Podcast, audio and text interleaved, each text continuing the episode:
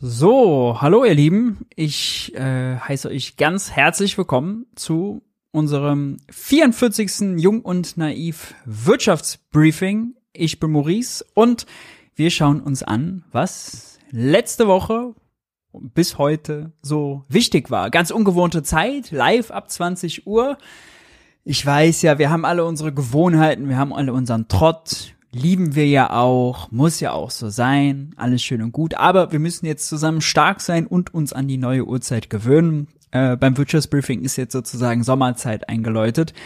Ab sofort jedes Briefing ab 20 Uhr. Falls äh, also äh, Jens Brodersen, die alte Quasselstrippe, wieder vorbeikommt und es wieder auf die drei Stunden zugeht, kommen wir trotzdem alle halbwegs pünktlich ins Bett. Es hat also auch was Gutes. Ja. Wir starten wie gewohnt mit den Programmhinweisen und da möchte ich euch verweisen auf den Mittwochabend hat Thilo zu Gast Kemal Bosei sein Interview, äh, wo es um das ganze Thema Türkei geht. Mittwochabend hier bei Jung und Naiv. Und ihr wisst, all die Formate bei Jung und Naiv gibt es nur dank eurer Unterstützung. Wenn ihr Jung und Naiv unterstützen wollt, seht ihr jetzt die Details dazu eingeblendet oder, wie gehabt, unten in der Videobeschreibung, bei finanzieller Unterstützung ab 20 Euro werdet ihr namentlich im Abspann verewigt. Ja. Ich war pünktlich wie die Bahn zur neuen Uhrzeit um 20 Uhr und äh, genauso pünktlich starten wir auch gleich rein mit den Schlagzeilen der Woche. Es war einiges los. Wir starten mit der guten Nachricht. Ja, es gibt ja viele schlechte Nachrichten. Gerade letzte Woche hatte ich wenig gute Nachrichten im Gepäck. Diesmal habe ich wieder eine, und zwar hier, das Statistische Bundesamt hat gemeldet, dass die Großhandelspreise im April minus 0,5 Prozent gegenüber dem April 22 betragen haben. Das heißt, die, der Großhandel, die Großhandelspreisrate ist negativ. Ja, das ist also der Preis, der im Großhandel gezahlt wird, nicht der Preis im Supermarkt. Das ist ein anderer Preis. Aber dass der negativ ist, ist ein gutes Zeichen und äh, vielleicht ein Fingerzeig dafür, wo es hin ist mit den anderen äh, Preisindizes auch gehen kann. Ja, ob es bei den Verbraucherpreisen dauert es wahrscheinlich länger, bei den Erzeugerpreisen, wir hatten es ja schon, wird es schneller gehen. Das erste Mal nach äh, vielen Ausschlägen nach oben ist er jetzt negativ geworden, äh, unter anderem, weil der April 22 letztes Jahr, Moment, wo haben wir ihn?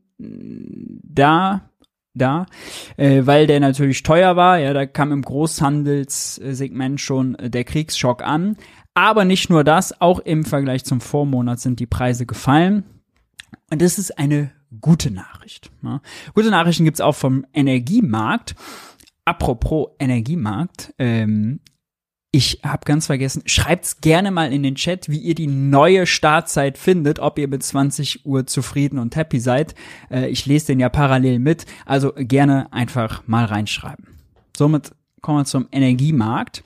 Auch hier gibt's ganz gute Meldungen. Wir gucken uns ja hier mal den Zeitenergiemonitor an und wir sehen die ganzen Energiepreise, ja, äh, der Trend ist sehr eindeutig. Wir sind unter Kriegsniveau, das ist genau nämlich hier indexiert. Äh, der 24.02.22 ist die Ausgangsbasis. Und alle Energieträger bis auf Benzin E5 sind äh, unter dem Vorkriegsniveau. Wir sehen das auch beim Strom für Neukunden, was Strom derzeit kostet. Ja, da liegen wir bei 31 Cent. Das ist ungefähr das Niveau, was wir 21 im Oktober haben, hatten, also der Zeitpunkt, als die Preissteigerung insgesamt eingesetzt hat, äh, auch an der Börse entsprechend äh, niedrig. Gleiches sehen wir beim Gas, äh, da ist sogar noch ein bisschen besser geworden, denn Neukunden können jetzt für oder äh, Verbraucher, die einen Neuvertrag abschließen, können jetzt für 9,9 Cent die Kilowattstunde den Vertrag bekommen. Das liegt auch daran, dass an der Börse Gas wieder günstiger geworden ist, 3,5 Cent je Kilowattstunde. Das ist ein Niveau, was wir im Sommer 2021 hatten. Also Gas ist jetzt nicht mehr nur günstiger als Vorkriegsniveau, sondern äh, weit darüber hinaus äh, auf dem Weg fast zu alten Preisen. Ganz so günstig wie hier unten äh, wird es wahrscheinlich nicht mehr werden wie äh, im Februar 21. Oh, sorry, wie im Februar 21. wo wir äh, Preise hatten von 1,8 Cent die Kilowattstunde oder 1,6. Äh, das liegt einfach daran, russisches Gas ja, war nun mal extrem äh, günstig und das LNG wird immer teurer sein. Ja, aber das sind hier äh, gute Daten.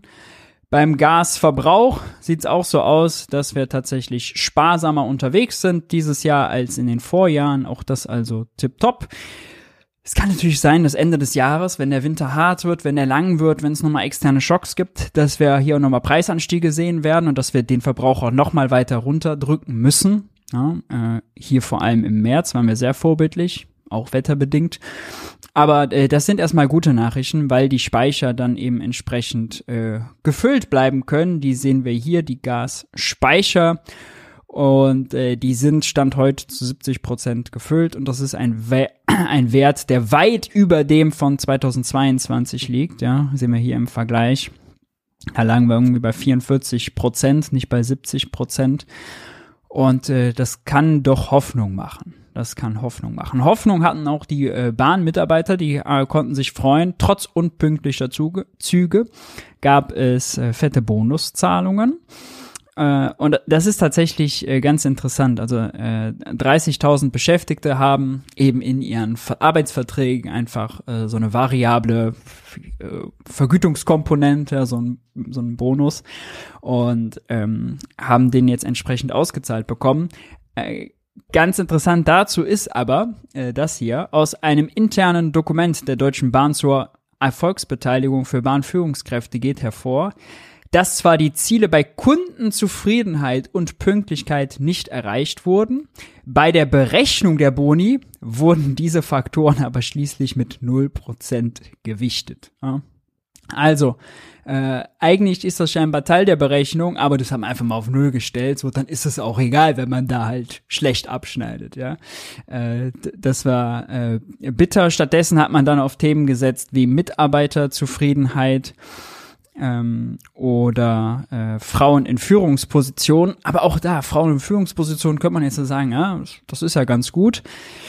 Allerdings äh, ist es so, äh, das hier auch kreativ berechnet wurde. Ja. Zum Beispiel bei der Kennzahl Frauen in Führungspositionen erfüllte die Deutsche Bahn der eigenen Berechnung folgend ihre Ziele über. Mit 27 Prozent liegt der Wert über den offen 26. Ja. Das geht damit 200 Prozent in die Berechnung ein, wird also, gibt also deutlich Kohle. Aber diese Zahl misst allein den Anteil von Frauen in Aufsichtsrat, Vorstand, Geschäftsführung und den obersten beiden Führungsebenen. Darunter nicht. Würde man das alles bemessen, läge man nur bei 23,3 Prozent. Und äh, das ist äh, natürlich äh, witzig, dass hier so kreativ ähm, Buch gehalten wird und Prämien ausgeschüttet werden. Im Übrigen gab es dafür viel Kritik äh, für diese Boni, äh, denn das äh, ist natürlich, also hier zum Beispiel der Gewerkschaftsführer der GDL, Klaus Wieselski, war übrigens auch mal bei Thiel im Interview. Er bezeichnete die Boni als Unverschämtheit, da sie ohnehin, äh, da sie bei ohnehin hoher Grundvergütung als eine Belohnung für Nichterfolg dienen würden. Diese Selbstbedienungsmentalität, sagt er, muss ein für alle Mal beendet werden. Und das ist auch noch interessant, eine Führungskraft von der Deutschen Bahn, die nicht namentlich genannt wurden, äh, genannt werden wollte, hat gegenüber der Tagesschau gesagt, als Dienstleister hast du komplett versagt, aber als Führungskraft bekommst du fast 100% Bonus. Äh, die Bahn mache sich dadurch zum, in Anführungszeichen, Mitnahmeladen. Scharfe Töne, die da äh, aufgeworfen werden. Dann, äh, ihr habt sicherlich alle mitbekommen, großes Thema, es stand ein Megastreik mal wieder äh, ins Hause und zwar ein 50-Stunden-Warnstreik von der Gewerkschaft EVG. Er wurde in letzter Minute abgesagt. Äh, in dem Fall ausnahmsweise mal zu meinem Vorteil ähm, für eine Bahnreise morgen.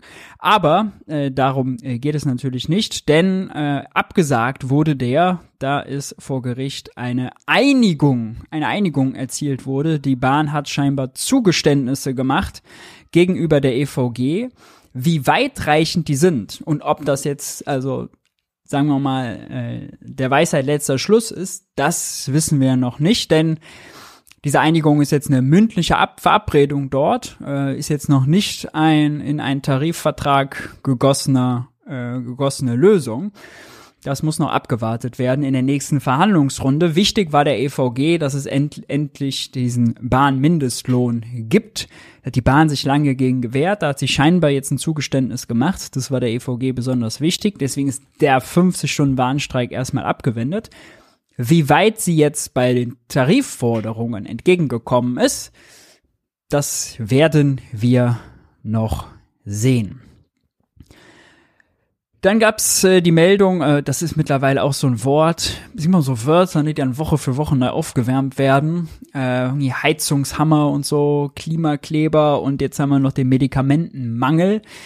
Auch der äh, kommt immer neu hoch als Thema und es ist wirklich bitter, ja. Also die viertgrößte Volkswirtschaft der Welt kann sich nicht vernünftig mit Medikamenten versorgen, kann ihren Kindern nicht genug Fiebersäfte äh, geben mit irgendwie deutschen Packungsbeilagen und so weiter, ja. Also es ist wirklich beschämend. Jetzt hat auch die EU sich eingemischt, in anderen EU-Ländern geht es genauso und zwar will die EU-Kommission dagegen vorgehen die Kommission erstmal äh, nicht selber, sondern die Europäische Arzneimittelagentur hat sich geäußert. Äh, die werte den Markt gegenwärtig aus.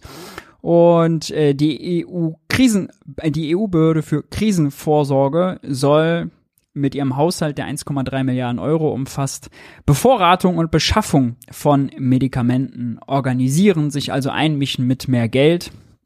Wir hatten da habe ich schon vorletzten Wirtschaftsbriefing drüber gesprochen, dass äh, ja für manche ähm, Medikamente und Arzneimittel in Deutschland ja schon äh, der Notfall erklärt wurde, so dass die Beschaffung vereinfacht wurde. Wir können jetzt also irgendwie Fiebersäfte oder was oder Antibiotika mit spanischen Beipackzetteln äh, dürfen hier verkauft werden und sowas. Äh, allerlei solche Vereinfachungen. Aber insgesamt, also ist das wirklich für die Deutsch, also sonst feiert man sich irgendwie immer ab so als toller Wirtschaftsstandort oder wir kriegen die banalsten Dinge nicht hin. Wie uns mit Medikamenten zu versorgen oder wie uns äh, in Krankenhäusern vernünftig zu versorgen. Denn die Notaufnahmen in Krankenhäusern sind oftmals äh, überfüllt und überfordert. Personalmangel, kaputte Infrastruktur, äh, Ärztemangel, äh, gerade im ländlichen Raum, wo die Leute dann häufig eben dann nur noch das Krankenhaus mit der Notaufnahme für ihre Bedürfnisse dann zur Verfügung haben. Und die CDU-CSU hat jetzt eingestimmt nochmal auf einen Vorschlag, ähm, die, denjenigen, die zur Notaufnahme kommen, ohne vorher einmal telefonisch Rücksprache gehalten zu haben, 20 Euro äh, Not Aufnahmegebühr abzuknöpfen. Warum? Man will quasi die in Anführungszeichen nicht so dramatischen Fälle aus der Notaufnahme weghalten, um wirklich zu priorisieren. Also die Leute, die äh, halt kommen müssen, weil es sowas Ernstes ist und irgendwie nicht nur eine Erkältung oder so, ja, äh, die sollen da bevorzugt äh, behandelt werden. Alle anderen oder äh, alle die, die nicht irgendwie dem Krankenwagen eingeliefert werden, äh, für die gilt die 20 Euro Gebühr natürlich nicht oder soll sie nicht gelten. Alle anderen sollen vorher mal anrufen und äh, sich einen Termin dann machen lassen oder Rücksprache halten. An sich ist das ja, ich sag mal, gut gemeint, ja, dass man also dieses überforderte System entlasten will und dass man die Leute dahin schicken will, wo ihnen am besten geholfen wird. Nur also diese 20 Euro, das ist wieder neue Bürokratie, äh, die wahrscheinlich total abnerven wird. Diese 20 Euro sind natürlich für Menschen mit großem Einkommen völlig egal. Ja? Menschen mit kleinem Einkommen tun sie dann weh. Die äh, Leitungen ja, müssen dann deutlich stärker besetzt sein, damit irgendwie jeder da anrufen kann. Das benötigt wieder mehr Personal, theoretisch sollte man das hinbekommen. Ja, ist jetzt auch nicht so wild. Nur ob das dann wirklich funktioniert oder ob die Leute dann frustriert in den Warteschleifen hängen und dann stattdessen irgendwann frustriert sagen, alles klar, dann zahle ich lieber ein Zwanni. Und die Lösung in Anführungszeichen ist ja nur für das Symptom, nicht für die Ursache. Die Ursache ist eben Personalmangel, Ärztemangel und äh, teilweise marode Infrastruktur auch in Krankenhäusern, ja. Und dazu möchte ich doch ein paar Sachen hören. Ja? Also dazu wollen wir doch, dass das gelöst wird. Ja? Das wäre mal also auch der viertgrößten Volkswirtschaft der Welt äh, irgendwie gerecht ja? und nicht solche äh, Scheinlösungen. Karl Lauterbach hat sich dazu geäußert und gesagt, nee, der, der will das auf jeden Fall nicht. Äh, sein Satz war, Notfälle dürfen nicht durch Eintrittsgeld von 20 Euro vom Krankenhaus abgeschreckt werden. Äh, gab viele kritische Stimmen dazu. Ja, es ist, sagen wir mal, so eine wirtschaftsliberale Idee. Alles klar, wir lösen jetzt alles irgendwie mit einem Preis. Ähm, nur, dass ein Preis gerade bei so wirklich, also Grundversorgung eben extreme Wirkungen hat. Das äh, sollte, sollte auch klar sein. Und zum Teil, wenn die Leute nicht wissen, welchen Fällen Hausarztpraxis, welchen Fällen Not, äh, Notdienst, ja, oder generell ist es ja überhaupt unser Arztsystem und Krankensystem ist ziemlich unübersichtlich. Vielleicht muss man das ein bisschen einfacher machen, vielleicht muss man das ein bisschen klarer strukturieren, denn also, dass die Leute massenweise den Notdienst ausnutzen, davon äh, kann, glaube ich, auch nicht ausgegangen werden. Dann Apropos Notfälle, äh, Notfall haben wir auch im Bundesfinanzministerium, denn wir hatten schon vor zwei Wochen die Vorabmeldung, die 164. Steuerschätzung ist da und die Steuerschätzung äh, sieht übel aus. Die sieht deutlich schlechter aus als die beim letzten Mal, denn die Steuereinnahmen liegen im Vergleich zur Schätzung im Oktober 22 durchschnittlich jährlich rund 30 Milliarden Euro niedriger.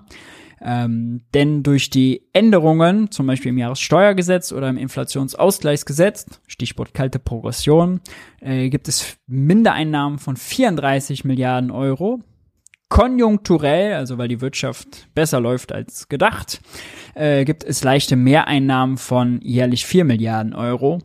Bei diesem konjunkturell muss man allerdings aufpassen, denn zum Beispiel gibt es deutlich äh, gestiegene Mehrwertsteuereinnahmen, einfach weil die Preise im Supermarkt zum Beispiel immer noch weiter gestiegen sind. Im April sind sie das erste Mal leicht gefallen. Das kann Hoffnung geben.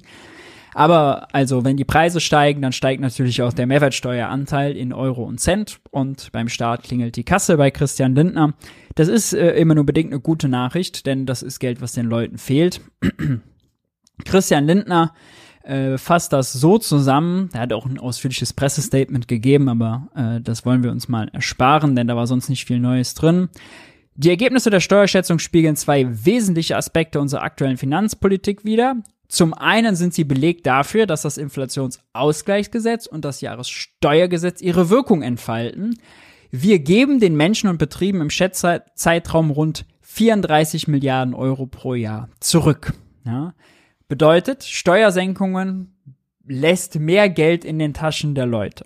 Das ist meine Erkenntnis, die ist eigentlich trivial, Genau die Erkenntnis gibt's aber auch, wenn der Christian Lindner zum Beispiel 34 Milliarden Euro mehr ausgegeben hätte. Ja, also statt sie nicht einzunehmen, hätte sie auch mehr ausgeben können. Zum Beispiel für Geflüchtete, zum Beispiel äh, schon für eine Kindergrundsicherung, zum Beispiel für eine höhere Energiepreispauschale, für ein 9-Euro-Ticket. Ja, auch dann hätte er Geld ausgegeben, was in die Taschen der Bürger gelandet wäre. Ja, denn die Ausgaben des einen sind immer die Einnahmen eines anderen, die Ausgaben des Finanzministers sind die Einnahmen der Leute. Dieser Erkenntnis verwehrt er sich immer dann, wenn es darum geht, oh, mehr auszugeben als einzunehmen, also Schulden zu machen, ja, dann spricht er da nie drüber. Bei Steuersenkungen denkt er aber so, denkt er makroökonomisch, mhm, schon mal gut. Und äh, genau, dann geht's weiter äh, damit halten wir unser Versprechen ein, uns nicht an der Inflation zu bereichern. Darüber hinaus macht das Schätzergebnis deutlich, dass wir in Deutschland kein Einnahmeproblem haben. Im Gegenteil, wir sind ein Hochsteuerland. In 2025 werden wir erstmals Steuereinnahmen von über eine Billion Euro verzeichnen. So, äh, das nimmt er immer als Grund, um jegliche Steuererhöhungen äh, auf äh, jegliche Steuererhöhungen äh, vom Tisch zu streichen, aber auch um Ausgabenprogramme vom äh, Tisch zu streichen.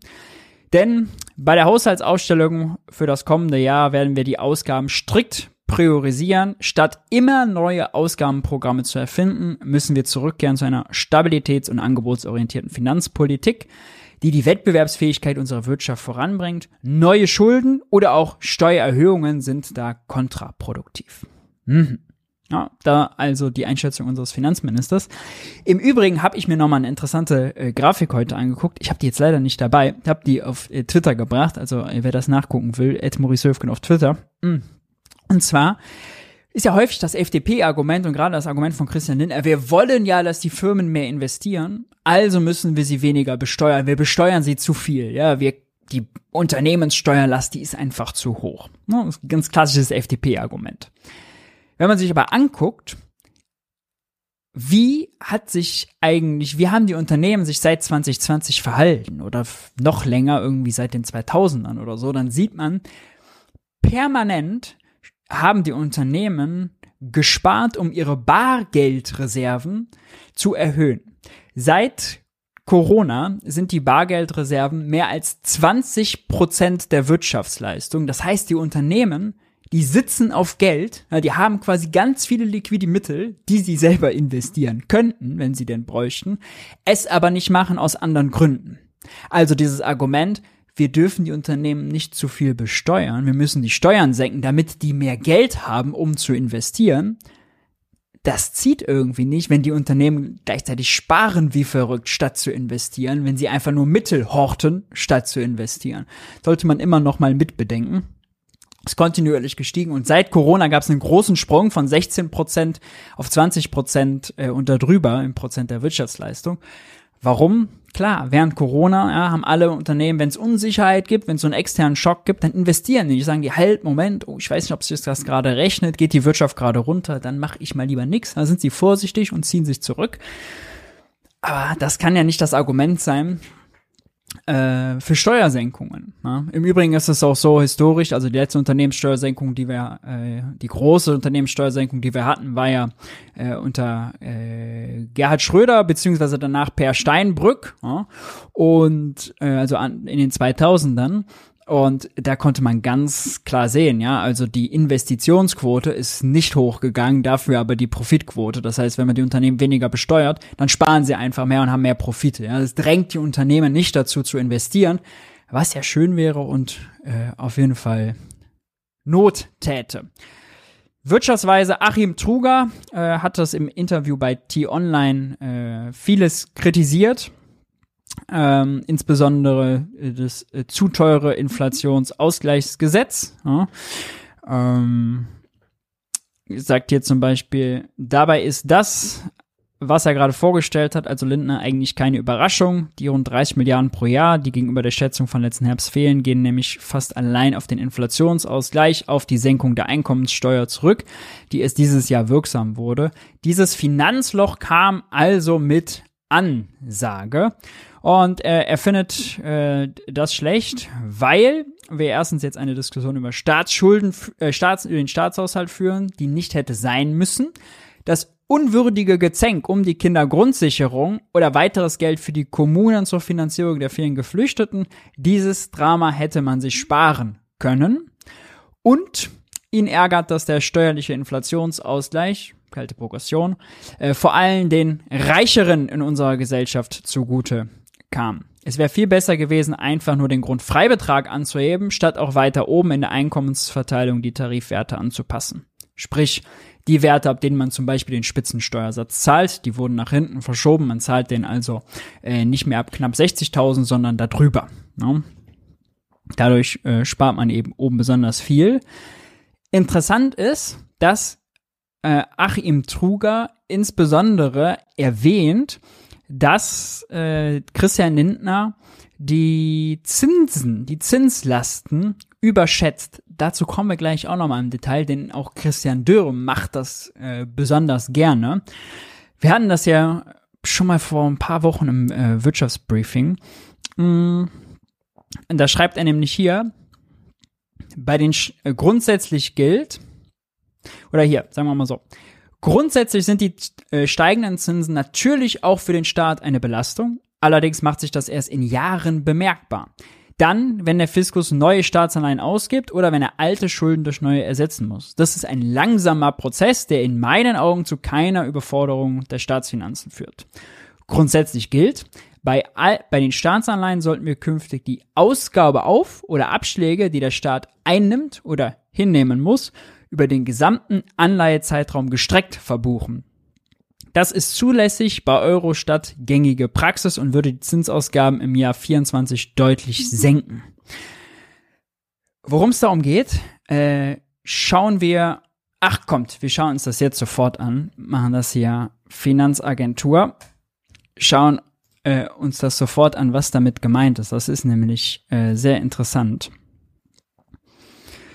Und zwar geht es darum, wenn Christian Lindner äh, Staatsanleihen verkauft, dann macht er das, wie wir hier sehen, das macht die Bundesfinanzagentur. Ja. Und hier sehen wir zum Beispiel, dass am 10.05. eine 30-jährige Staatsanleihe verkauft wurde mit einem Zinscoupon von 0,0 Prozent. Heißt, der An die Käufer bekommen keinen Zins. Ja. Der niedrigste akzeptierte Kurs, äh, das ist quasi der Verkaufskurs, ist 51,86. Und jetzt muss man wissen, wir vereinfachen jetzt mal, das ist jetzt eine 100 Euro Anleihe, die verkauft wurde. Und diese Anleihe, wenn die nach 30 Jahren zurückgegeben wird, dann äh, kriegt der Halter der Anleihe eben 100 Euro. Ja, das ist der Nennwert, der, sagen wir, Ausgabewert. Das Wertpapier, da steht 100 Euro drauf. Der Halter dieser Anleihe kriegt nach Ablauf der Zeit den Wert von 100 Euro zurück und in der Zwischenzeit kriegt er jedes Jahr eben diesen Zinscoupon, sprich 0,0 Prozent. Nicht viel. Gut.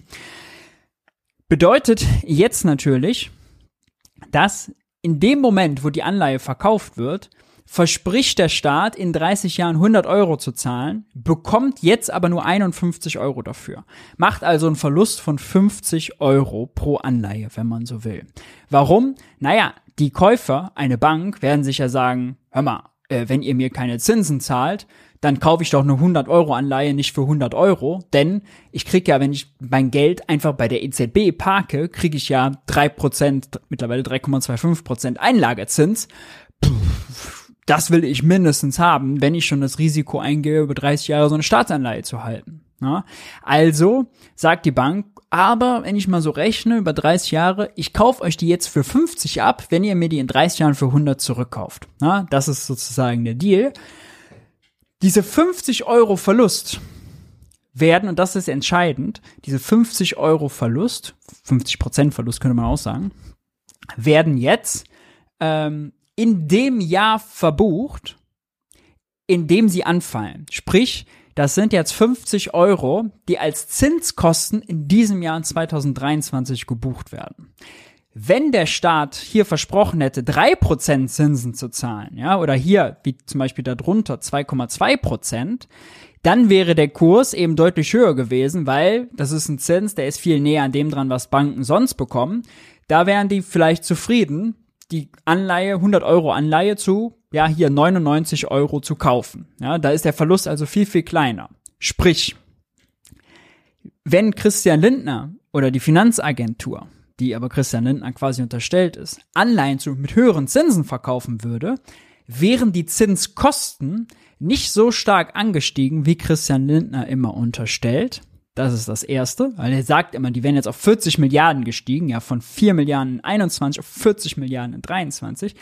Das wäre dann gar nicht passiert. Das passiert nur, weil er eben so niedrig verzinste Anleihen verkauft und diese Verluste beim Verkauf gleich in dem Jahr verbucht, wo sie entstehen. Entweder er könnte höher verzinste verkaufen, dann würden die Verluste gar nicht entstehen, oder aber diese Verluste, wenn sie halt entstehen, über 30 Jahre gestreckt buchen. Ja, hier diese Anleihe kann man jetzt bei Details sehen. Äh, Emissionsvolumen ist also eine Milliarde. Wir können also grob sagen, er hat die für die Hälfte verkauft, hat also 500 Millionen Euro Verlust gemacht. Und diese 500 Millionen Euro Verlust werden jetzt gleich in dem Jahr 23 als Zinskosten verbucht. Statt über 30 Jahre, na, dann wären es irgendwie äh, weniger als äh, 20 Millionen. Ich weiß, 16, Periode 6, glaube ich. Ne? Ähm, Millionen. Also 16, Periode 6, fast 17 im Vergleich zu 500 Millionen. Die Zinslast im Jahr 23 ist also künstlich hochgerechnet. Das muss man immer im Hinterkopf haben. Und das beschwert, äh, darüber beschwert sich hier Achim Truger das äh, erste Mal öffentlich, wie ich mitnehme ähm, oder wie ich wahrnehme. Vielleicht war es auch schon mal vorher. Tatsächlich ist das Bundesfinanz äh, Beratergremium des Finanzministeriums das schon mal vorgeschlagen. Die Bundesbank schon mal vorgeschlagen, diese Buchungsregeln zu ändern, zu sagen, diese Verluste aus den Auktionen, die verbuchen wir über, den Laufzeit, über die Laufzeit der Anleihen. Nun ja, soweit äh, zu den äh, Zinstricks des Christian Lindners. Wir gehen weiter. Eine äh, neue Studie hat äh, die, wer hat die herausgegeben, ist nämlich die EZB jetzt, einfach nur äh, neue Daten äh, genau, Europäische Datenbank. Ähm, die kam zu dem Ergebnis, dass Deutschland bei den öffentlichen Investitionen verdammt schlecht dasteht. Hier sind die öffentlichen Investitionen aller Mitgliedstaaten im Jahresdurchschnitt und so weiter. Und Deutschland ist hier auf zwei. Und das ist jetzt vielleicht schwer zu lesen, aber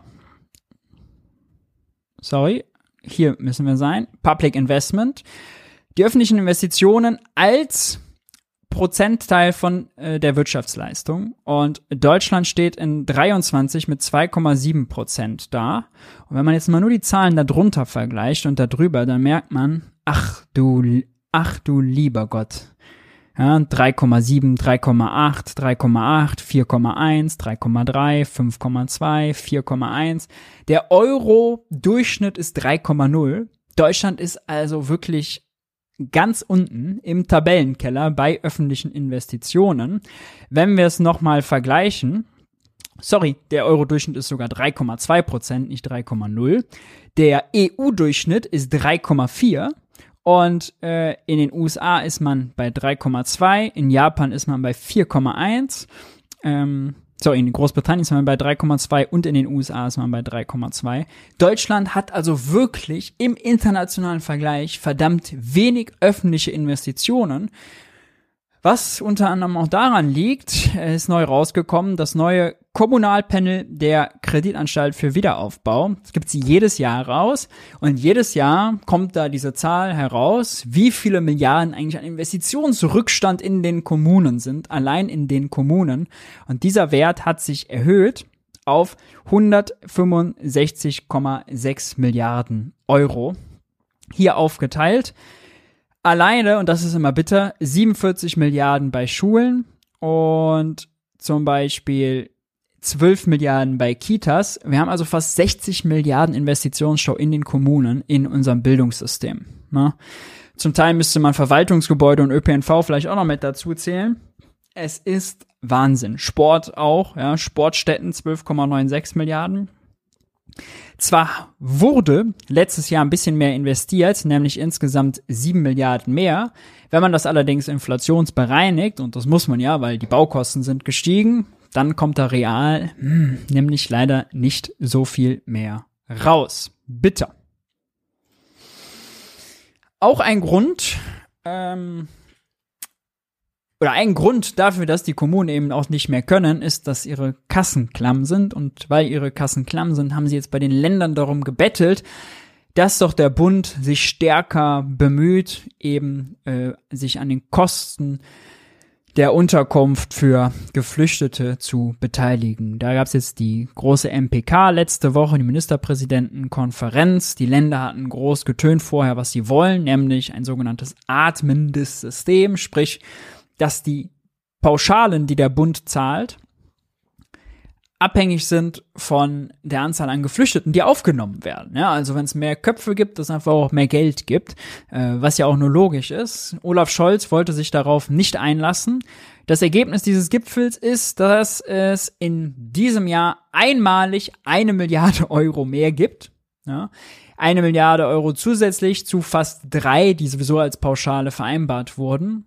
Die pauschalen Leistungen gehen damit weiter zurück und äh, die Länder sind richtig unzufrieden damit gewesen und das hat man auch rausgehört beim bei der Pressekonferenz danach Da gab es dann nämlich äh, die Fragen dazu und hier wurde Hendrik Wüst und äh, Weil nach dem Verhandlungsergebnis gefragt, was sie dazu sagen und sind sichtlich bedient. Wir hören mal rein.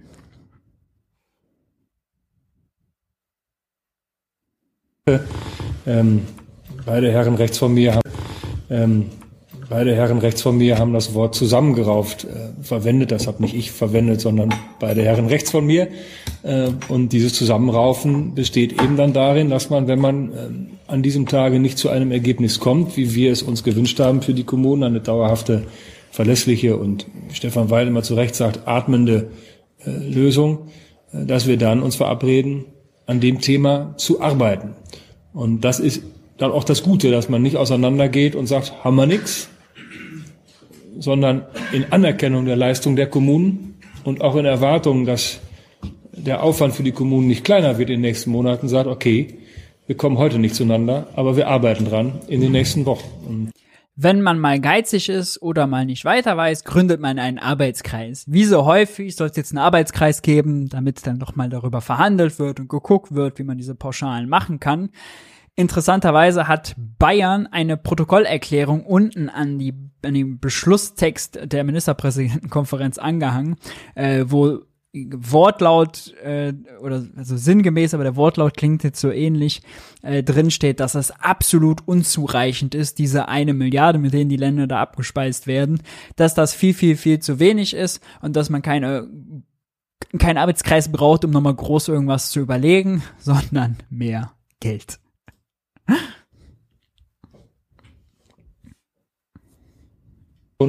heute Abend äh, leben kann. Aber es muss ein Ergebnis geben. Klar, wir haben uns verabredet zu arbeiten.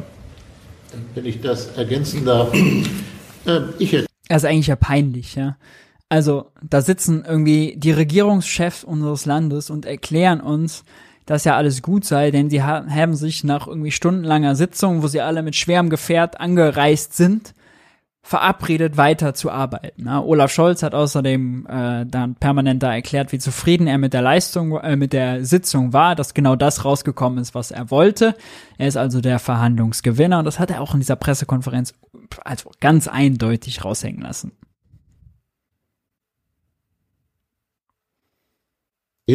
Ich hätte mir auch vorstellen können, dass wir schlichtweg vorstellen, äh, zu, äh, zusammenfassen, wir sind uns uneinig und das war's.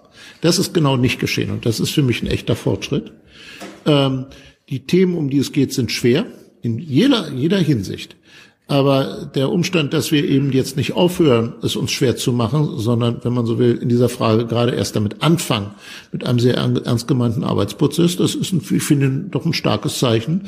Und ich kann für die Länder sagen, dass wir das wirklich auch ausgesprochen ernst nehmen ähm, und äh, dass die Erfahrung des heutigen Tages uns erstmal zuversichtlich ans Werk gehen lässt. Also es ist nicht so, dass in dieser Frage nichts erreicht worden wäre. Es wurde ein Arbeitskreis erreicht und erreicht und irgendwie 16 Länderchefs, die angereist sind, sind jetzt ganz glücklich darüber, dass sie, ah, er hat zu wenig Geld, aber immerhin ein Arbeitskreis, ja. Also das, das muss man sich mal vorstellen, ja. Äh, aus wie wenig da jetzt irgendwie äh, aus Trotz ein Erfolg gemacht wird. Äh, das Schlimmste ist, wenn es jetzt nur um Weil und Wüst selber ginge, dann würde man ja sagen, ach, egal, nicht schlimm. Für die ist schon okay.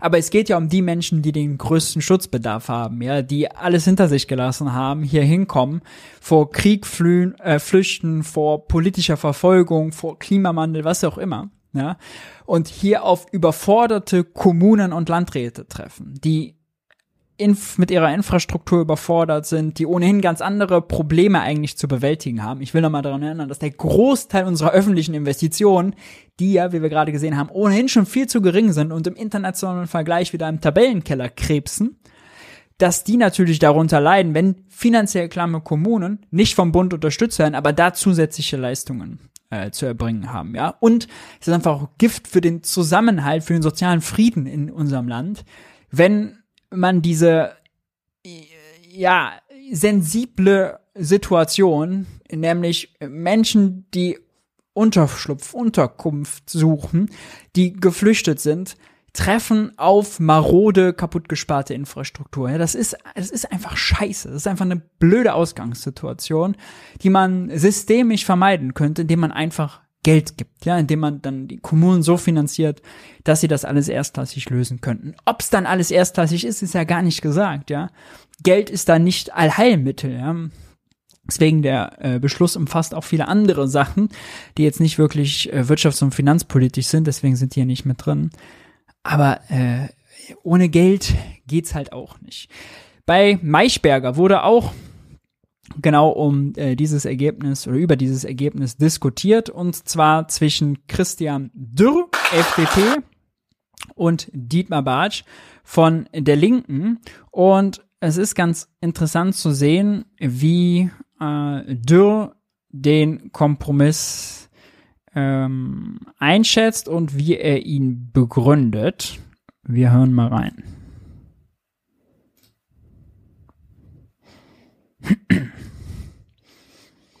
Dass es die gibt. Man muss klar sagen, das, was Olaf Scholz gewollt hat, und er hat es ja auch so verkündet, das ist eingetreten. Und jetzt gibt es einen Verschiebebahnhof und die Kommunen werden weiter in der jetzigen Situation leiden. Man kann ja über vieles reden, was Flüchtlingspolitik, was Integration betrifft. Aber derzeit gibt es die Probleme mit Kitas, mit Schulen, mit Integrationskursen. Und deshalb ist das ein Abspeisen, das muss man klar so sagen. Aber die Länder haben ja keine Möglichkeit, das anders zu gestalten. Die Ampel hat eine Mehrheit, die entscheidet das. Und diese eine Milliarde, nun kann man ja sagen, sagen, das ist viel Geld. Ja, es ist relativ viel Geld. Aber wenn ich mir anschaue, dass über Nacht 100 Milliarden für ein Sondervermögen zur Verfügung gestellt werden konnte, das ging ganz schnell, mhm, dann ist diese eine Milliarde äh, verdammt wenig. Und wir haben viele, viele Herausforderungen. Und ich sage, es war ein Verschiebebahnhof. Wir werden im Juni dieselben Probleme haben.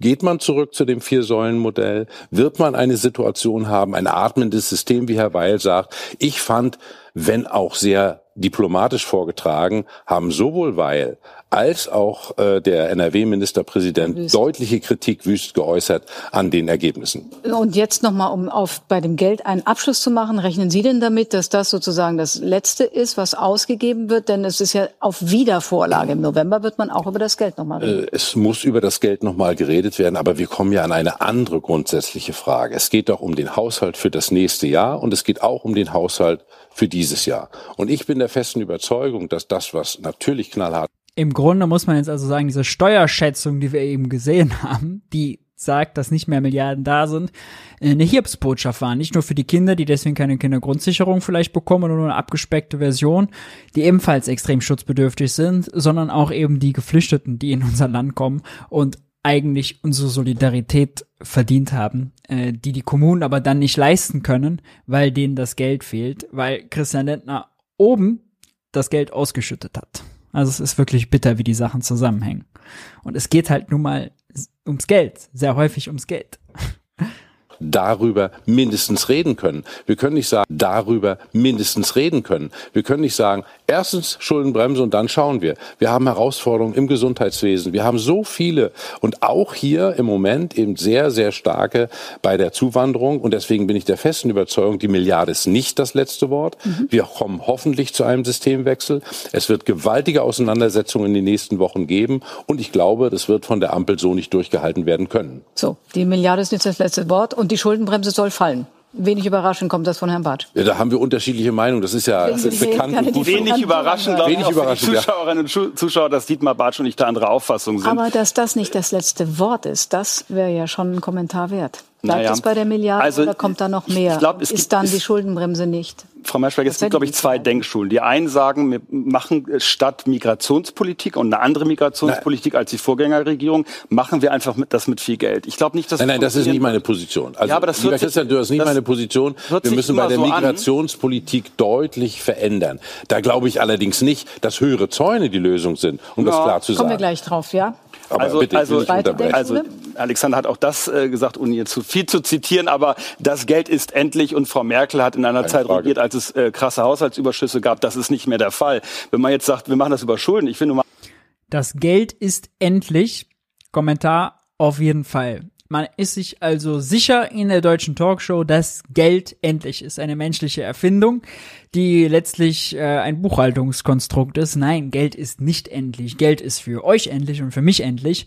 Aber für irgendwen kann es ja, muss, kann es nicht endlich sein, denn derjenige, der es schöpft, für den ist es unendlich. Und das sind nun mal die Staaten, die die Währungssouveränität haben. In der Eurozone ein bisschen komplizierter, weil wir uns eine Währung teilen, aber die Europäische Zentralbank kann jeden Euro erzeugen, den sie erzeugen will, und dann gibt es mehr Euros. Also diese Prämisse, Geld ist endlich, stimmt nicht. Ebenso äh, sagt Dürr hier, dass Merkel es ja gut hatte in Zeit von Haushaltsüberschüssen. Warum sollten wir jetzt weniger Geld haben als Angela Merkel? Ja, äh, Olaf Scholz hat als Finanzminister, Christian Lindner als Finanzminister 400 Milliarden Schulden gemacht. Nachdem wir aber vorher schon in den letzten x Jahren, was hatten wir an Schulden aufgehäuft? Über zwei Billionen Euro Staatsschulden. Bund der Steuerzahler sei gegrüßt, die haben ja immer die schöne Uhr da hängen. Und trotzdem konnten wir uns diese 400 Milliarden äh, Corona-Schulden und jetzt 300 noch was Schulden für Doppelwumms und Sondervermögen Bundeswehr und Hasse nicht gesehen auch noch leisten. Hm, warum können wir uns jetzt nicht also mehr leisten als diese läppische Milliarde für die Geflüchteten? Also was soll das Argument sein? Da geben einem allein schon die Größenordnung, geben einem schon doch eine Ahnung davon, dass das hohles Geschwätz ist, dass dafür jetzt kein Geld mehr da sei, dass Angela Merkel aus dem Vollen schimpfen könnte, aber wir jetzt, also die Ampel jetzt heute nicht mehr, ja. So eine Mitleidsnummer. Und äh, jetzt wird's noch härter, denn jetzt kommt eine dreiste Lüge Ganz kurz als, als Politiker dazu sagen. Der Bund hat im letzten Jahr drei Milliarden Euro an Schuldzinsen gezahlt für seine Bundesschuld. Das wird im kommenden Jahr auf über 40 Milliarden steigen. Das heißt, mehr Schulden bedeuten wesentlich mehr Zinsen, mit denen man keine Flüchtlinge versorgen kann, keine Bildungspolitik machen kann. Deswegen rate ich an der Stelle ab. Und in Wahrheit, und das als letzte Bemerkung zu der also hier haben wir genau das, was wir eben besprochen haben, ja, dieses Argument Zinsen. Christian Dürr meint damit das hier, kann man auf bundeshaushalt.de sich alles angucken. Äh, Moment. Äh, nee, machen wir nochmal anders. Moment, ich muss nochmal kurz woanders hin. Zack. Und so. Christian Dürr meint diesen Graph hier. Zinsausgaben am Kreditmarkt. Mann, die Seite ist aber kompliziert. Jetzt muss ich mich mal selbst ausblenden. Ja. Zinsausgaben am Kreditmarkt. Äh, letztes Jahr, sagt er, hätten wir drei Milliarden ausgegeben. Nein, Herr Dürr, das war 2021. Kommendes Jahr sollen wir 40 Milliarden ausgeben. Nein, das ist dieses Jahr. Der Sprung ist aber nicht in einem Jahr von 3 Milliarden auf 40 Milliarden, sondern von, von 3 auf 16 auf 39. Na? Und nur weil die Buchungsregeln so bescheuert sind. In 2021 hat Olaf Scholz mit dem Verkauf von Staatsanleihen Gewinn gemacht. Er hat äh, Anleihen, die 100 Euro wert sind, eben dann für 105, 110 verkauft, also umgekehrte Logik sozusagen, als die Zinsen niedrig waren. Das hat dazu geführt, dass er dass der Wert künstlich nach unten gedrückt wurde. Christian Lindner hat jetzt das Gegenteil, hohe Zinsen, jetzt verkauft er mit Ausgabe Verlust, verbucht er aber auch direkt in dem Jahr, künstlich nach oben gedrückt. Eigentlich müsste der Graph viel, viel flacher sein, wenn man das über die Jahre verbucht, so macht das Eurostat, kommt man da drauf, dass der Zinsanstieg von 21 Milliarden auf 28 Milliarden ist nicht von 3 auf 40. Was für ein Unterschied. 21 auf 28 von 3, statt 3 auf 40. Dürr kommt erstens mit den Zahlen durcheinander. Der verkürzt das hier, lässt die 16,2 raus. Aber selbst die 16,2 sind schon gemogelt und getrickst, weil diese Buchungsregel so bekloppt ist. Ja, weil die Buchungsregel vorsieht, dass man den das, was man an Verlusten aus dem Verkauf von Anleihen hat, in dem Jahr verbucht wo man sie macht und es nicht über die Laufzeit der Anleihen streckt. Also nochmal. Künstlich runtergerechnet in 21, künstlich hochgerechnet in 2023 und jetzt ist das das Argument, und das ist ja das Bittere, deswegen ist es so wichtig, das zu verstehen. Ich weiß, das ist ein bisschen nerdy, so sich in diese Sachen da reinzudenken und vielleicht noch nicht sexy und nicht interessant, aber das ist jetzt das Argument, warum Christian Lindner kein Geld für die Kindergrundsicherung und kein Geld für Flüchtlinge hat. Ja, weil wir uns eine Buchungsregel verpasst haben, die einfach völlig Banane ist, die einfach völlig aus der Welt gefallen ist, die keinen Sinn macht. Nur deswegen. Deswegen ist es so wichtig, diese Zinsregel zu verstehen. Äh, ja. Wir hören noch mal kurz vielleicht zu Ende. Werden deswegen andere Migrationspolitik und nicht einfach nur mehr, werden deswegen andere Migrationspolitik und nicht einfach nur mehr Geld. Also wenn ich eine nur eine Bemerkung machen darf, äh, ich bin überhaupt nicht der Meinung, dass je mehr Schulden, desto besser. Das ist nicht meine Position. Aber Prioritäten zu setzen, wofür geben wir es aus? Ich habe ein Beispiel gesagt, diese 100 Milliarden hat die FDP mitgemacht, ohne Probleme, ist ja auch ein Sondervermögen, wenn es auch Sonderschulden ja. sind. Ich könnte andere Beispiele sagen, es ist eine Frage politischer Prioritätensetzung und ich sage, mit der Entscheidung lassen wir in besonderer Weise die Leute vor Ort, egal ob FDP oder Linke, die lassen wir im Stich. So, also wir haben, also ich lerne das so viel zu der Diskussion zum Flüchtlingsgipfel äh, der Ministerpräsidenten und der Regierungschefs. Dann wechseln wir die Bühne. Da waren wir, glaube ich, noch nie hier im Wirtschaftsbriefing. Äh, es ist ein Novum. Wir wechseln ins EU-Parlament, äh, nicht nach Brüssel, sondern in das nach Straßburg. Da hat Olaf Scholz äh, eine Rede gehalten, die man sich nicht angucken muss, die ziemlich nichtssagend äh, ist. Ähm, zumindest was jetzt wird, den wirtschafts- und finanzpolitischen Teil angeht. Aber wir schauen mal äh, ein bisschen auf die Kritikpunkte. Die sind nämlich ganz interessant. Kritisiert wurde Olaf Scholz nämlich von, naja, seinem Koalitionspartner in Deutschland, von den Grünen, von Terry Reintke, äh, die Olaf Scholz dort, äh, naja, und die Ampel im Allgemeinen ziemlich angegangen ist. Wir hören mal rein. Sie kommen zu einem denkbar guten Zeitpunkt hier nach Straßburg. Sie kommen zu einem denkbar guten Zeitpunkt hier nach Straßburg. Denn es gibt nach den letzten Monaten ehrlich gesagt einiges zu kitten für den Mann mit der Richtlinienkompetenz aus Berlin. Die Ampelkoalition ist ja bekanntlich angetreten mit einem Anspruch des Aufbruchs der Erneuerung und des Fortschritts. Und ihre Partei hat sie selbst im Wahlkampf als einen Klimakanzler plakatiert, als einen, der es anpackt, als einen, der liefert. Und ehrlich gesagt, dieses Versprechen des Aufbruchs hat auch hier in Europa vielen imponiert. Endlich ein Bundeskanzler, der was verändern will nach Jahren des Stillstands, nach Jahren des German Votes, endlich jemand mit einer Agenda. Aber ich muss ganz ehrlich sagen, Herr Bundeskanzler, das Bild von Ihnen als Kanzler, der liefert, das ist in den letzten Monaten leider verblasst. Und auch, und auch das des Anspruchs, den einige in dieser Koalition an die Rolle Deutschlands in Europa stellen. Und so scheint es, und das muss ich so offen sagen, manchmal auch das ihrige. Denn sie lassen laufen, statt sich klar zu positionieren. Wenn etwa die FDP die Glaubwürdigkeit Deutschlands aufs Spiel setzt und den Ruf der deutschen Bundesregierung als verlässlichen Partner in Europa anknackst und das bei einem zentralen klimapolitischen Projekt der Europäischen Union Stichwort E-Fuels dem Aus des Verbrennermotors, einem Herzstück des Fit for 55 Pakets. Was macht da der deutsche Bundeskanzler? Erst sagt er gar nichts und dann stellt er sich auch noch hinter den Koalitionspartner, der gerade das Vertrauen der europäischen Partner verspielt. Oder ein anderes Beispiel. Ein anderes Beispiel. Richtigerweise, Herr Bundeskanzler, sind Sie mit der Zeitenwende angetreten, was die Ukraine angeht. Aber dann wirkte es an ganz vielen Stellen hier in Brüssel und Straßburg häufig so und in vielen Hauptstädten der Europäischen Union, als müsste man Ihnen jede konkrete Maßnahme mühsam abbringen. Und das ist in einer Situation, wo Solidarität, wo Handlungsfähigkeit ge äh, äh gefragt war, ist das nicht die Art und Weise, wie ein deutscher Bundeskanzler sich positionieren sollte sehr deutliche äh, Worte, äh, insbesondere wird hier äh, Olaf Scholz vorgeworfen, sich hinter Christian Lindner zu stellen. Und nun ja, also gerade bei der Kindergrundsicherung zum Beispiel, da bräuchte die grüne Lisa Paus eigentlich Rückendeckung vom Kanzler Olaf Scholz.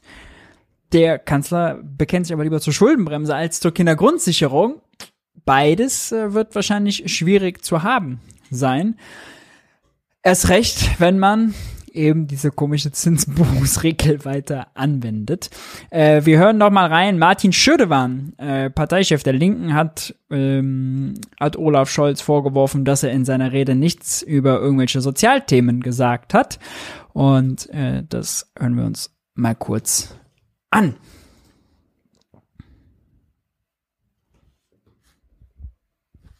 Wegen der immer weit nicht auf dieses Thema eingegangen, Explod-Thema eingegangen, explodierende Nahrungsmittelpreise, steigende Mieten. Jedes vierte Kind in der Europäischen Union wächst in Armut auf und 54 Millionen Menschen wissen nicht, wie sie ihre Energierechnung zahlen sollen. Und auf der anderen Seite wächst der Reichtum ins Unermessliche. Jeden Tag ist während der Pandemie ein weiterer Mensch auf Kosten der Arbeit anderer zum Milliardär geworden. Die Pharmabranche Energie- und Nahrungsmittelkonzerne, jetzt die Rüstungsindustrie verdienen sich dumm und dämlich. Das sind die Krisen- und Kriegsgewinner unserer Zeit, während der Großteil der Bevölkerung in die Röhre guckt und von ihrer Politik alleingelassen wird. Sie hätten hier Sie hätten hier und heute die Abschöpfung der obszönen Übergewinne der Konzerne ankündigen können, um der Gierflation der Superreichen ein für alle Mal einen Riegel vorzuschieben und den Kampf gegen Armut in der Europäischen Union voranzutreiben. Oder anders als ihr Wirtschaftsminister Habeck eine Klimaschutzpolitik ankündigen, die die Reichen mit ihren Privatjets und Yachten nicht äh, zulässt, dass sie immer weiter das Klima verpesten, während Menschen mit weniger Geld Angst haben müssen, dass sie ihre Heizung noch aufdrehen können. Und äh Interessant, also Martin Schödewan übernimmt das Framing der Gierflation, über das Thilo ja mit Isabella Weber, Professor Isabella Weber, äh, zuletzt im Interview gesprochen hat was wir uns jetzt gleich auch nochmal äh, anschauen werden. Martin Schülewan geht äh, dann später auch noch auf die Schulden im Bremse ein und findet dazu auch noch einiges erwarte ich Kritik. Auch von Deutschland erwarte ich auch von Ihnen, Herr Bundeskanzler. Und der Finanzminister Lindner, der hat ja schon eine fast krankhaft erscheinende Liebe zur Investitionsbremse entwickelt. Selbst der völlig unzureichende Entwurf der Kommission, die europäischen Schuldenregeln zu reformieren, wird von Ihrer Regierung abgelehnt. Aber Europa hat wirklich Besseres verdient, Herr Scholz, als ein Deutschland, das mit nationalem Egoismus auf der Bremse steht. Das Rezept für eine gemeinsame europäische Entwicklung heißt eben nicht Austerität, sondern Solidarität. Wir brauchen einen Solidarpakt für Beschäftigung, Investitionen und Umweltschutz. Und Ihre Regierung versagt bei der Aufnahme und Unterbringung der Geflüchteten in Deutschland, die Sie jetzt ganz im Sinne übrigens der Rechten da drüben zu Sündenböcken für ihr innenpolitisches Scheitern machen wollen. Ihre Innenministerin Faeser spricht sich für Schnellabschiebung und Zäune an den EU-Außengrenzen aus. Und diese Kommission, das muss man sich mal vorstellen, diese Kommission hier will sogar die gefängnisartige Unterbringung von Kindern durchsetzen. Wow, die deutsche Regierung unterstützt das wahnwitzige Vorhaben Frau von der Leyen, das Asylrecht und damit grundlegendes Menschenrecht abzuschaffen. Das ist eine politische Bankrotterklärung, Herr Scholz. Also es wird auch ziemlich äh, schnell deutlich, dass das Thema mh, mm, EU-Schuldenregeln und Schuldenbremse nicht zu trennen ist von dem humanitären Thema und sozialpolitischen Thema Migration und Flucht. Ja. Ähm, das hängt unweigerlich zusammen und manchmal hat man das vielleicht nicht so auf dem Schirm, ja, weil man denkt, ja, ist jetzt hier so eine technokratische Regel, Schulden hin oder her. Aber es äh, engt einfach real den Handlungsspielraum so krass ein. Ähm, dass es einem bei solchen Themen dann auf die Füße fällt. Und wenn es einmal quasi ins Narrativ, in, dominant im Diskurs ist und auch noch in der Verfassung steht, solche Schuldenregeln, dann ist es einfach extrem schwer, weil es äh, eben so hart einengt. Und ja, es ist äh, also bitter.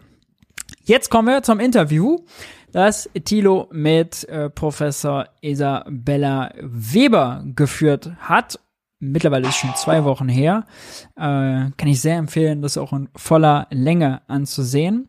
Und bevor wir auf die Gierflation kommen, möchte ich noch mal ein anderes Thema äh, besprechen. Und zwar, ihr habt sicherlich, äh, einige haben das von euch äh, sicherlich noch im Hinterkopf, Andreas Bovenschuld, der jetzt in Bremen, so ein ganz netter Link, ja den Wahlsieg gefeiert hat, der war bei Thilo zu Gast und es ging um äh, das Stahlwerk in Bremen wo es für die Transformation eben ziemlich viele Milliarden äh, braucht.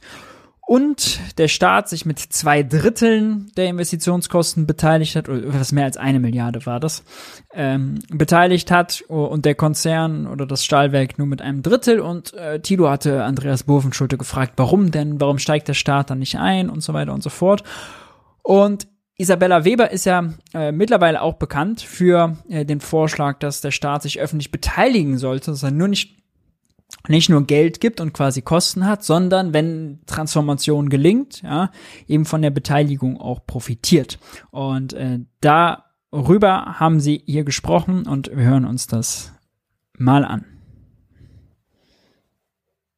sich gerne auf den äh, Staat auch äh, verlassen wird, aber dann äh, da eben im Gegenzug ähm, keine keine ähm, Entschädigung für die staatliche, für das Einspringen des Staates ähm, stattfindet. Ich meine, du lehrst ja auch Ideengeschichte. Du hast dich mit der ganzen, äh, wahrscheinlich mit der Geschichte des Kapitalismus und wie Unternehmen das alles machen, Corporate Greed und so weiter beschäftigt. Warum, warum, wie haben die das geschafft, dass Übrigens, für alle, die jetzt um 9 Uhr live dazuschalten, also, vielleicht habt ihr es noch nicht mitbekommen, ist auch okay. Ab sofort startet das junge Naiv Wirtschaftsbriefing immer ab 20 Uhr. Wir haben jetzt quasi äh, Sommerzeit. Ähm, der Vorteil ist, selbst wenn es mal länger geht, kommen wir alle pünktlich ins Bett. Das ist ja äh, schön und gut. Ab sofort in Kalender schreiben, Termin ändern, nicht mehr 21 Uhr, sondern schon ab 20 Uhr. Wir im Westen, das ist ja nicht nur in Deutschland so, in Europa, in den USA, dass wir das so mitmachen, dass die Gesellschaften, die Politik das mitmacht.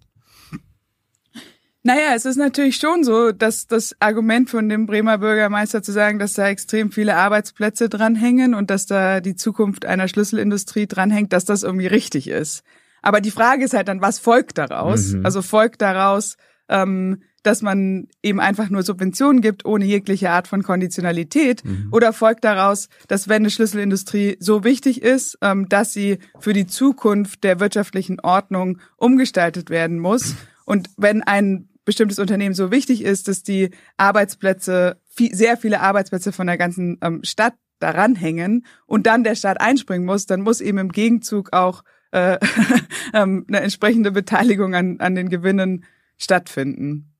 Und das ist im Grunde auch nicht irgendwie jetzt irgendwas Neues oder Sozialistisches oder sonst irgendwas, sondern das ist einfach ein Grundprinzip von Industriepolitik letztlich, wo man sagt, es braucht Carrots and Sticks, also es braucht irgendwie so ähm, Karotten und Peitschen, also wie, wie jetzt, wenn man, wenn man, also in der Analogie ähm, äh, mit im, im Umgang mit Pferden. Also man muss sozusagen einerseits ähm, Carrots, also ja, man stellt das, man stellt das äh, Geld bereit und äh, man springt ein und man tut die Dinge, ähm, um es möglich zu machen, aber gleichzeitig äh, ähm, braucht es halt dann schon auch Konditionen, die das Ganze ähm, äh, so gestalten, dass, dass, dass, dass irgendwie ein gewisses äh, Maß an Fairness eingehalten wird. Ist diese Konditionen sind natürlich bei Beteiligungen viel besser zu organisieren als jetzt zum Beispiel beim Industriestrompreis. Hat man letzte Woche mit Jens Brodersen hier drüber geredet.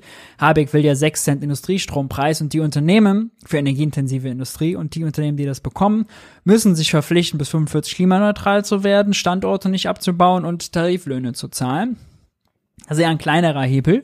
Äh, mit Beteiligungen hat man dann natürlich noch einen größeren Hebel, äh, um Einfluss zu nehmen, aber auch um sozusagen Gelder wieder äh, zurückfließen zu lassen. Ähm, und in vielen Fällen, selbst, äh, selbst in den Fällen, die wir jetzt äh, zuletzt erlebt haben, wo der Staat aus der reinen Not eingesprungen ist, also bei Uniper äh, wird das in Zukunft so sein. Bei Lufthansa war das äh, so, ja, da ist der Staat eingesprungen, jetzt im Notfall als Beteiligten, dann hat es nachher sogar mit Gewinn verkauft. Also äh, die Fälle, in denen es da irgendwie einen Totalverlust gibt, sind eigentlich relativ wenige. Das äh, wird wahrscheinlich auch dem Image eines solchen Modells äh, tatsächlich Aufschub äh, geben, ja, und die Akzeptanz sogar eher erhöhen. Eigentlich heilig äh, müssen, ist das un, unumkehrbar, weil angenommen wir sagen, Isabella, wir lassen den Markt und der, der Stahlwerk geht dann halt zugrunde, die Arbeitsplätze werden verloren. Das sind ja dann trotzdem Menschen, das sind Fachkräfte. Wir brauchen doch so oder so Fachkräfte. Also diese Menschen, die dann im Stahlwerk den Job verlieren, die brauchen wir doch an anderer Stelle. Also die am Ende geht es doch quasi um, um den Erhalt der Arbeitsplätze. Und dann bekommen die Menschen halt einfach andere Arbeitsplätze und wir sparen uns eine Milliarde Euro rausgeschmissenes Geld. Naja, rausgeschmissenes Geld ist es dann, wenn man es eben einfach nur rausschmeißt. Ohne, ohne Kondition. Aber, genau. Ähm, aber man könnte ja Konditionen setzen und dann wäre es ja, kein machen wir ja nicht. Ähm, aber zu deiner eigentlichen Frage, ähm, um, um zu deiner eigentlichen Frage zu kommen. Ähm, es gibt ja gerade diese große Diskussion, so okay, äh, irgendwie ähm, Energiepreise steigen und so weiter. Sollte man irgendwie ganze Industriezweige einfach äh, wegbrechen lassen und sagen, okay, die wird es in Deutschland einfach nie wieder geben oder so. Der Markt sagt, die sollte es nicht geben, deswegen sollte es sie nicht geben. Da wäre ich extrem ja. vorsichtig. Oder der Klimaschutz sagt, dass äh, manche Bereiche einfach nicht transformierbar sind. Ne? Da, das mag sein. Es mag sein, dass es bestimmte Dinge gibt, die so schmutzig sind, dass, mhm. dass es sie nicht mehr geben kann. Aber jetzt zum Beispiel im Bereich von Stahl geht es ja darum, irgendwie grünen Stahl herzustellen, weil wenn wir jetzt gar keinen Stahl mehr hätten, ähm, hätten wir, glaube ich, schon wirklich ein ziemlich großes Problem. Ja. Und wenn wir jetzt sagen, wir machen irgendwie keinen Stahl mehr in Deutschland, äh, weil es schmutzig ist, ähm, ist auch nicht klar, dass dann irgendwo anderes äh, weniger schmutziger Stahl Mir hergestellt wird. Arbeitsplätze. Ich verstehe, ich verstehe, aber ähm, man muss sozusagen die ähm, die Beziehung zwischen Arbeitsplätzen und ähm, Industriestruktur, glaube ich, zusammen, also mhm. das, das sozusagen mhm. zusammendenken. Ähm, und wir wissen, dass wenn Deindustrialisierung erstmal einsetzt, ähm, dass dann ein Prozess ist, der sehr schwer umkehrbar ist und dass in so einer Industriestruktur auch viele Dinge ähm, wie in so einem Ökosystem eigentlich zusammenhängen und ähm, sich so gegenseitig bestärken. Deswegen ähm, kann man jetzt nicht einfach sagen, so man lässt jetzt irgendwie so die Stahlindustrie komplett gehen, jetzt nur mal um ein hypothetisches Beispiel ähm, zu nehmen. Äh, und damit ist irgendwie, äh, weil das ist hier irgendwie nicht mehr wettbewerbsfähig und dann hat es irgendwie nur einen Effekt in der Stahlindustrie. Mhm. So im Gegensatz dazu hängt natürlich von der Stahlindustrie dann auch der Maschinenbau ähm, mit ab, hängen alle möglichen Arten von äh, äh, Inputs ab, ähm, die in die Stahlindustrie reingehen, hängen auch lokal alle möglichen Arten von kleineren Unternehmen ab, die, keine Ahnung, die Restaurants für die äh, Stahlarbeiter machen ähm, oder die äh, Gebäudereinigung ähm, und so weiter. Also da ist sozusagen ein ganzes Ökosystem, das da dran hängt. Ähm, und das sozusagen einfach zu sagen, okay, das, das, ja, brauchen wir nicht so, äh, das, das lassen wir jetzt einfach äh, weggehen oder so. Ähm, da verliert man halt sehr viel mehr mit als ähm, einfach nur das eine Stahlwerk, sondern man, man verliert diesen ganzen Kontext. Deswegen alles richtig. Ähm, dazu kommt ja, dass jetzt im Fall von Andreas Bovenschulte er ja ein Interesse hat für Bremen. Ja, und wenn in Bremen das Stahlwerk samt Zulieferindustrie rundherum wegbricht, dann es ist erstmal ein Problem, was er in Bremen hat und weil Länder eine strengere Schuldenbremse haben und Kommunen, wie wir jetzt eben erfahren haben, finanziell überfordert sind. Übrigens auch gerade Kommunen, wo hohe Arbeitslosigkeit herrscht, weil dann Kosten der Unterkunft zum Beispiel höher sind, äh, die der Bund mittlerweile mit 75 Prozent übernimmt, aber eben nicht mit 100 Prozent. Mhm gibt es halt auch wenig, um sozusagen wenig Mittel, um dagegen dann gleich wieder vorzugehen. Deswegen hat man auch in so einem föderalen System ein, sagen wir mal, so ein Binnenlogikinteresse, dass ja, okay, dass die Jobs quasi, die dort wegfallen, die Wirtschaftsleistungen vor allem es höher bezahlte Jobs sind, wie zum Beispiel in der Stahlindustrie dann, äh, dass die da bleiben. Also dieser Erhaltungstrieb ist dann schon politisch auch rational. Ähm, weil äh, es eben dann nicht so einfach ist, einfach gleich da was Neues hinzusetzen. Und die ganze Zulieferindustrie muss man auch bedenken. Plus, manche Bereiche sind vielleicht nicht schnell transformierbar und brauchen mehr Hilfe, wie zum Beispiel die Stahlindustrie. Ja, äh, betrifft vielleicht auch andere energieintensive Industrien, die gerade beispielsweise unter dem hohen Strompreis extrem leiden. Ja, wenn in, in den USA der Industriestrom halt ein, zwei, drei Cent kostet, in Frankreich vier, äh, in China auch ungefähr so die Größenordnung und in Deutschland halt zehn und aufwärts. Das ist halt ein krasser Wettbewerbsnachteil, den man dann über ein paar Jahre überbrücken muss, bis wir, weil wir zum Beispiel genug günstigen grünen Strom haben aus Wind und Sonne, eben dann gar nicht mehr braucht. Also diese Subvention ist nur eine Brücke von der teuren Gegenwart in die günstigere Zukunft die also automatisch von Jahr zu Jahr kleiner wird, je schneller man beim Ausbau vorankommt, die man aber braucht, um wirklich diese Brücke zu bauen, wenn man ohne Brücke die Firmen nicht darüber äh, bekommt oder bekäme.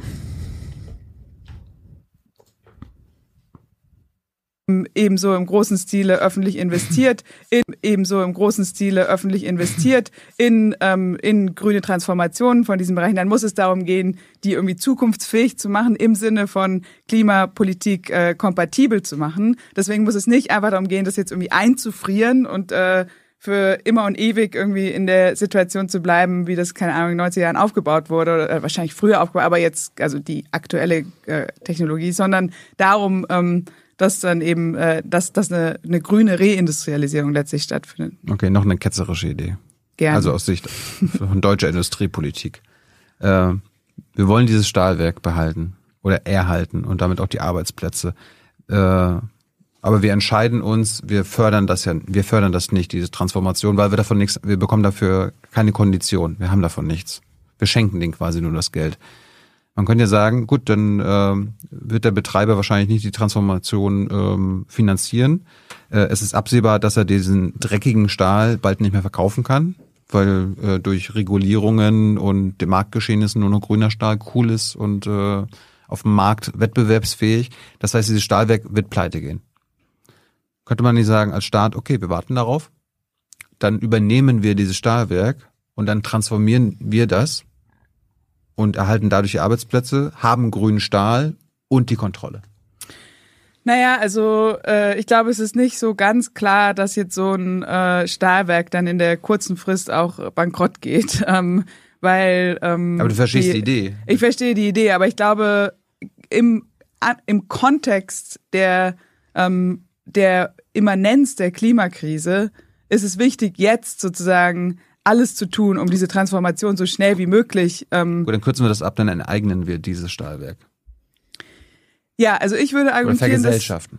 Dass, also ich glaube, dass es schon der Fall ist, dass sehr große Unternehmen, die ähm, sehr intensive technologische Kapazitäten haben, schon auch Teil der Lösung sein können bei einer grünen Transformation. aber, Deswegen würde ich sagen, wollen Sie, wollen Sie offenbar nicht. Naja, deswegen braucht es, also wenn wir jetzt mal sagen, hier äh, äh, eine Milliarde staatliche Investitionen, 500 Millionen äh, private Investitionen, dann wäre der Staat ja schon im ziemlich großen äh, Stile da beteiligt, wenn er eben nicht einfach nur subventionieren würde, mhm. ähm, sondern sagen würde, okay, wir werden jetzt Teilhaber mhm. in einer Art und Weise, die ähm, proportional ist zu dem, was wir investieren. Und das ist meiner Ansicht nach ähm, der, der Weg nach vorne, anstatt zu sagen, okay, wir gehen jetzt irgendwie hier so auf äh, Frontalangriff in der Situation, ähm, wo es wirklich darum geht, jetzt so schnell wie möglich diese Klimatransformation hinzubekommen, ähm, ist es, glaube ich, sinnvoll, die Kapazitäten, die es in diesen Unternehmen gibt, zu nutzen, aber eben auf eine Art und Weise, dass äh, die dabei erwirtschafteten Gewinne ähm, äh, sozialisiert werden, insofern die Investitionen sozialisiert wurden. Um nicht also, wenn man denen die äh, Risiken nimmt, indem man eben sich beteiligt, äh, dann soll man auch was äh, davon haben. Also das fände ich auch den besseren Weg, weil wenn zwei, wenn zwei Drittel des Geldes vom Staat kommen, na dann äh, und wenn man quasi darauf warten würde, ja, oder auch mit Enteignen hätte man eine Rechtsstreitigkeit und warten, warten, bis man, bis die Unternehmen pleite gehen, dann ist ja gar nicht gesagt, dass irgendwie Know-how gehalten werden kann und so. Es gibt ja immer Fahrtabhängigkeiten, ja. Einmal abgeschaltet, runtergefahren und weg ist halt dann runtergefahren und weg zum Teil, ja, und irreparable äh, Schäden an so einem äh, Unternehmen, ja. Äh, deshalb, also ist sozusagen die Strategie Carrot and Sticks und dann eben beteiligen und sagen, mit, mitsprechen und aber auch sozusagen rausziehen, die also für alle Seiten fairere und akzeptablere Variante, die übrigens dann auch schneller geht und damit ja dem Ziel Klimaschutz deutlich zuträglicher ist. Mit das, damit die Transformation so schnell wie möglich geht.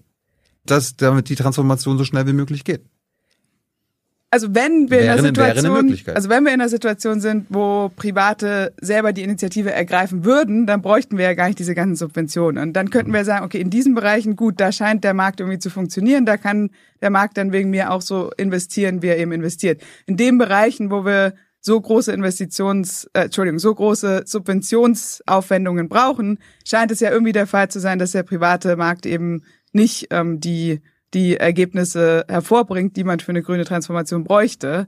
Und da würde ich, also ich sage es jetzt eigentlich zum vierten, fünften Mal, aber da würde ich halt sagen, ähm, dass wenn der Staat da reingeht, dann sollte er als Teilhaber reingehen und nicht einfach nur als Cash Cow. Ähm, und ich glaube, dass das effektiver ist, als jetzt irgendwie anzufangen, herumzugehen und zu versuchen, äh, Unternehmen zu enteignen. Warum ergreifen die Privaten oder diese Konzerne nicht selbst die Initiative? Naja, offenbar äh, gehen Sie davon aus, dass es immer noch äh, profitabler ist, äh, auf den schmutzigen Stahl zu setzen. Weil letztlich ist das äh, Profitmotiv das entscheidende, der äh, entscheidende handlungsgebende Indikator für private Unternehmen. Warum ist, kann man mit schmutzigem Stahl im Jahr 2023 und auch in den nächsten Jahren immer noch eine Menge Profit machen? Weil wir das nicht unterbinden? Also ich bin jetzt keine Stahlexpertin. Ja, aber das, aber, das sind Regul Re ähm, Regularien und Klar, man könnte auch sagen, man macht jetzt irgendwie ganz äh, starke Regularien. Ähm, es sollte man wahrscheinlich noch ergänzend dazu tun, dass mhm. man sozusagen eine Kombination hat aus einerseits, okay, es wird ab Jahr X ähm, tatsächlich einfach nur noch grünen Stahl in Deutschland geben, weil alles andere ist mit der Klimatransformation nicht kompatibel. Und andererseits, wenn, um das zu erreichen, ähm, öffentliche Mittel notwendig sind, dann müssen die so eingesetzt werden, dass äh, auch eine Beteiligung an den dann zukünftig ja fast äh, äh, garantierten Gewinnen ähm, äh, äh, äh, gegeben ist, weil wenn man eben mit der Regul regulatorischen Seite sagt, ab dem Jahr so und so gibt es nur noch grünen Stahl, dann wird es ja auf jeden Fall auch einen Markt für grünen Stahl geben.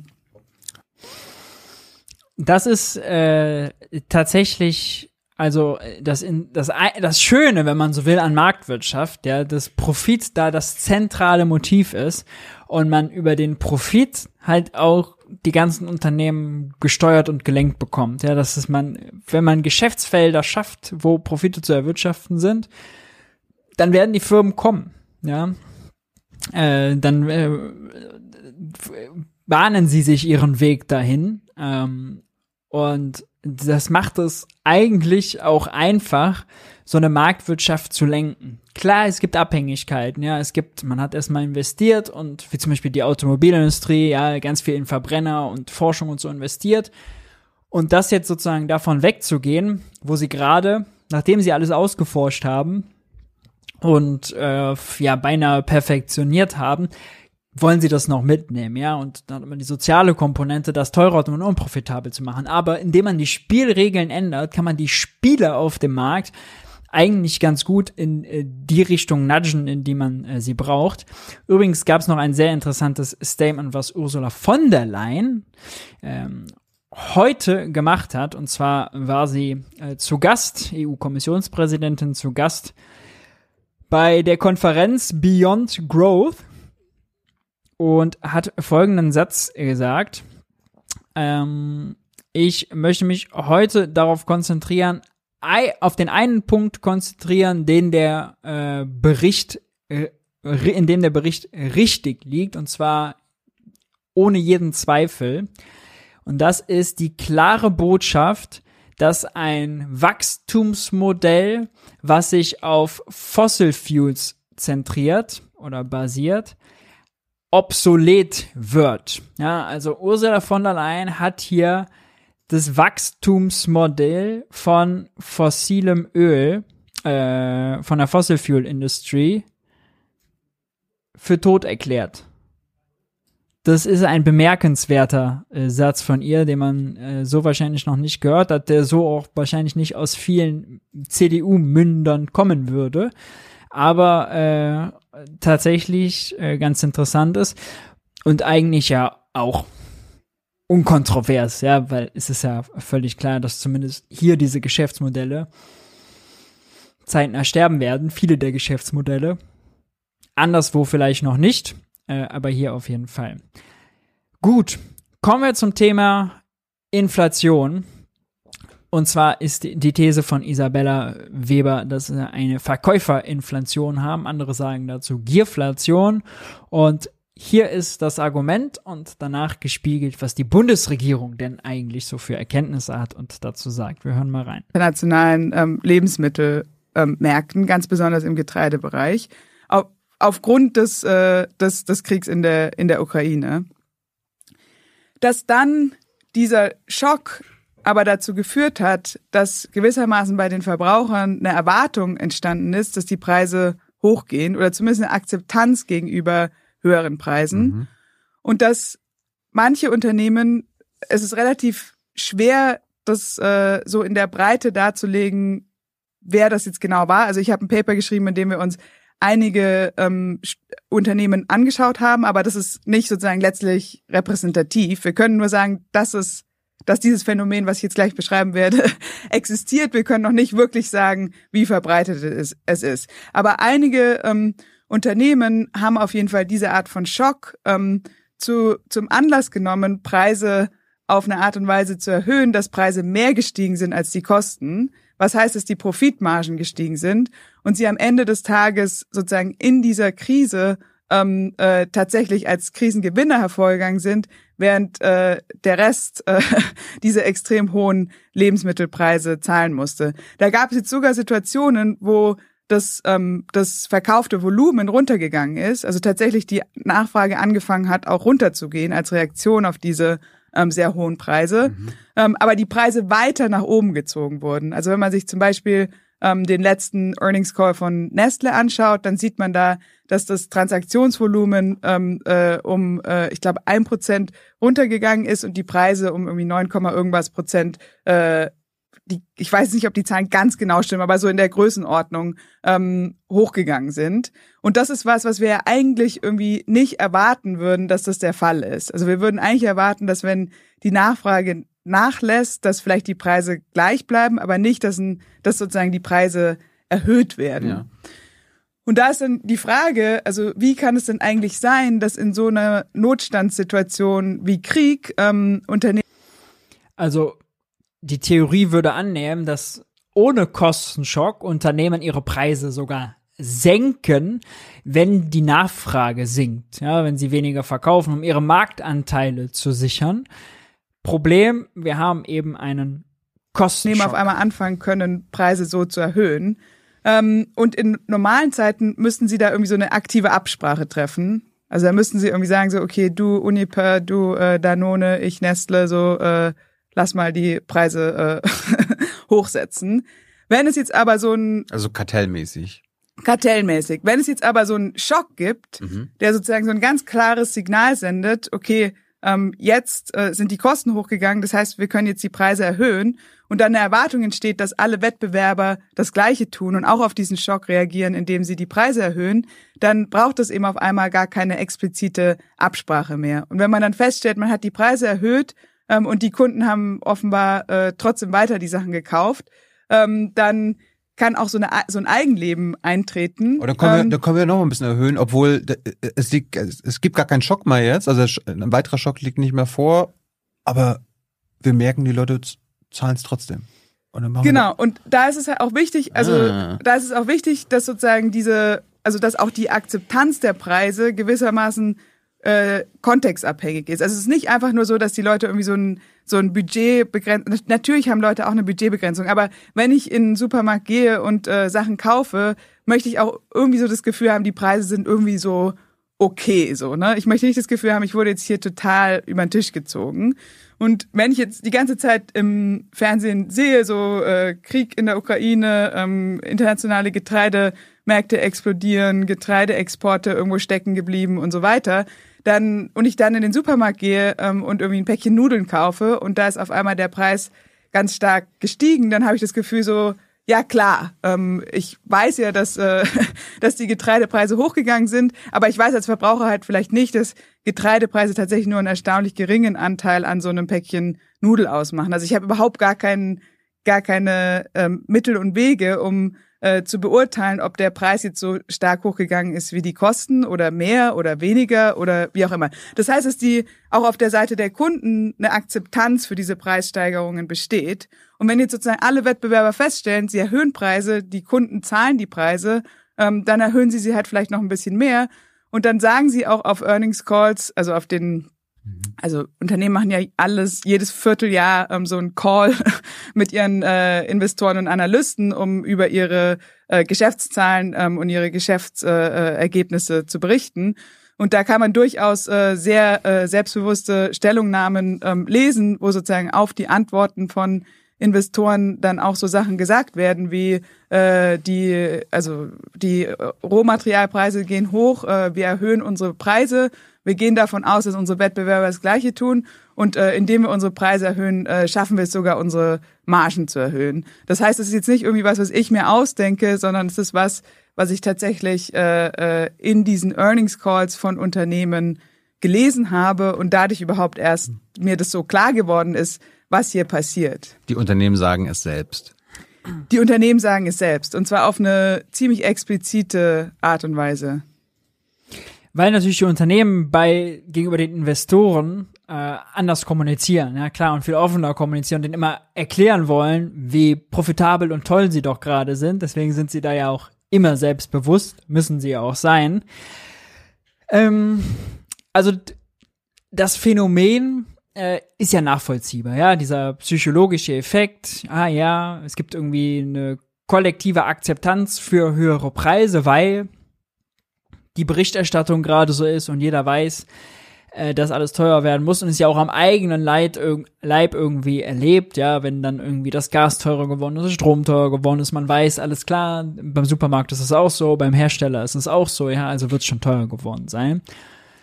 Also, das ist nachvollziehbar. Mm.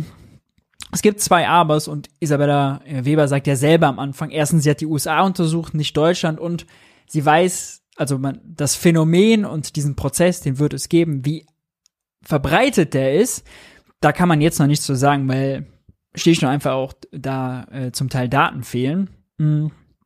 Für die börsennotierten Unternehmen sehen wir diese Margenausweitungen by and large nicht. Im Gegenteil, der Großteil der börsennotierten Unternehmen, ob DAX, SDAX, MDAX, äh, sind eher gefallen. Ähm, auch die Margen international, selbst von Pepsi, das wird häufig, häufig als Beispiel erwähnt, ich habe es mir heute nochmal angeguckt, die haben um 16 Prozent ihre Preise erhöht, aber die Marge ist gefallen von 15 auf 13 Prozent oder so, ja, die operative Marge. Ähm, das heißt, diese Margenerhöhung sieht man dann nicht so. Und es muss auch, also es stellt sich dann ja immer die Frage, was diese kartellmäßige Absprache angeht, ja, also die oder kartellmäßige Nichtabsprache in dem Fall, weil einfach alle wissen und sehen ja, was die Wettbewerber machen und es diese allgemeine Akzeptanz gibt. Die Marge könnte man auch ohne Kostenschock erhöhen, weil auch vorher gibt's natürlich keine Preistransparenz für die Kunden, keine Kostentransparenz. Und ohne diesen Kostenschock muss man ja auch die Preise nicht um 16 Prozent zu erhöhen. Äh, muss man die Preise nicht um 16 Prozent erhöhen, um irgendwie seine Marge ein kleines bisschen aufzupäppeln, sondern da würden ja schon zwei, drei Prozent reichen, um vielleicht den gleichen Effekt zu erzielen. Also wie sehr die Preise erhöht wurden oder wie viel mehr die Preise erhöht wurden im Vergleich zu den Kosten, das wissen wir gar nicht, ist auch bei jedem Unternehmen unterschiedlich, äh, weil die alle unterschiedliche Einkaufsverträge und so weiter haben mit Laufzeiten. Das eine wird da Glück, das andere Pech haben. Aber das ist so ein bisschen so eine Blackbox. Nur diesen Prozess, dass die Marge aufgebessert werden kann, auch vorher, gegen die Preistransparenz der Kunden und dann sieht der eine, ah, okay, der setzt die Preise da so durch, dann könnte ich das theoretisch auch anheben. Den könnte man auch so begründen. Nur Wettbewerb spricht da eben dagegen und im deutschen Lebensmitteleinzelhandel gibt's eben zwar, also viel Wettbewerb von wenigen, sagen wir mal so, ja, es gibt eben diese vier großen Player, die Schwarzgruppe mit Lidl und Co., die Aldi-Gruppe, die Rewe-Gruppe und die Edeka-Gruppe. So, die haben irgendwie 85% Marktanteil aber unterschiedliche Geschäftsmodelle und gerade die Discounter sind eben sehr preisaggressiv. Das heißt, die werden, um den Marktteilnehmern, den Konkurrenten ihren Marktanteil abzugraben, ähm, Preisreduzierungen weitergeben und Preiserhöhungen nur sehr langsam weitergeben. Man zum Beispiel auch guckt, wie Erzeugerpreise äh, gestiegen sind im Vergleich äh, zu den Verbraucherpreisen, dann hat man auch eine krasse Diskrepanz. Ja, Erzeugerpreise im Hochpunkt plus 40 Prozent, Verbraucherpreise nur plus 10 Prozent. Aber ähm, die Diskussion ist wichtig äh, zu führen und es wird spannend sein zu sehen, wenn wir die Daten bekommen. Thilo hat bei der Bundesregierung äh, nachgefragt, gemeinsam mit Hans, wie es denn äh, da aussieht. Und naja, dann sagen sie natürlich, sie haben keine Daten und so weiter. Äh, dann äh, lassen natürlich Thiele und Hans nicht locker, wie wir sie kennen. Und dann kommt doch was ganz Interessantes bei rum. Wir hören da mal rein. Die Bund bei Herrn Haufe. Ähm, die Verbraucherschutzorganisation, zum Beispiel der Bundesverband der Verbraucher, äh, ähm, der Verbraucherschützer, äh, sagen, Sie hätten im Moment keinerlei sichere Indizien dafür, wer eigentlich die preistreibenden Faktoren äh, im Lebensmittelkonsum seien. Und Sie sagen, Sie hätten den Eindruck, dass die Bundesregierung dies auch nicht habe. Äh, ist es tatsächlich so, dass der Bundesregierung nicht bekannt ist, welche Faktoren in welcher Relation äh, diese enormen Preissteigerungen äh, bewirken? Ähm, und wie gedenken Sie, dass das ja sozusagen diese Ebene der Teuerung ist, die die Bürger jeden Tag am allerdeutlichsten betrifft, äh, ist es da nicht geboten zu sagen, äh, analog zu Kostenreduzierungen wie bei der Energie muss die Bundesregierung auch gucken, was sie hier im Hinblick ähm, auf den Lebensmittelkonsum an Kostendämpfung im Interesse der Bürger bewirken kann. Also ich kann auch nur noch, mal, nur noch mal wiederholen, dass wir natürlich die Inflationsentwicklung, die Preisentwicklung ja generell kontinuierlich bewerten, auswerten, die Entwicklungen, die es gibt, äh, analysieren. Ähm, wir haben das auch mit der Frühjahrsprojektion gemacht. Der Minister hat sich dazu hier ähm, ausführlich geäußert, Ende des letzten Monats. Ich kann nur eben jetzt im Moment von dieser Stelle, jetzt wo ich hier sitze, äh, jetzt nicht konkreter werden, was das Thema Lebensmittelpreisentwicklung und bestimmte Ursachen betrifft. Ich kann das gerne nachreichen. Ich das war jetzt das Wirtschaftsministerium. kann es jetzt hier im Moment gerade nicht weiter erläutern. Wäre als Dämpfung, Dämpfung äh, für die Bürger eine weitere Senkung ähm, der äh, Mehrwertsteuer für Lebensmittel äh, eine Maßnahme, die Sie mindestens in Erwägung ziehen? Oder sagen Sie, nee, geht generell nicht? Lebensmittel sind äh, aktuell schon, ähm, unterliegen aktuell schon dem äh, reduzierten Mehrwertsteuer. Äh. Das ist jetzt das äh, BMF. Finanzministerium erklärt uns hier, dass Mehrwert Lebensmittel schon den ermäßigten Satz von sieben Prozent haben. Ja, erstens, der ermäßigte Satz ist in Deutschland höher, als er äh, nach EU-Regeln sein müsste, nämlich sieben. Mindestmaß ist fünf. Könnten also alles, was mit sieben Prozent besteuern, mit fünf besteuern. Und bei Lebensmitteln gibt es ja die Ausnahme, bei Grundnahrungsmitteln, dass man den sogar streichen kann seit 22. Portugal und Spanien haben es gemacht.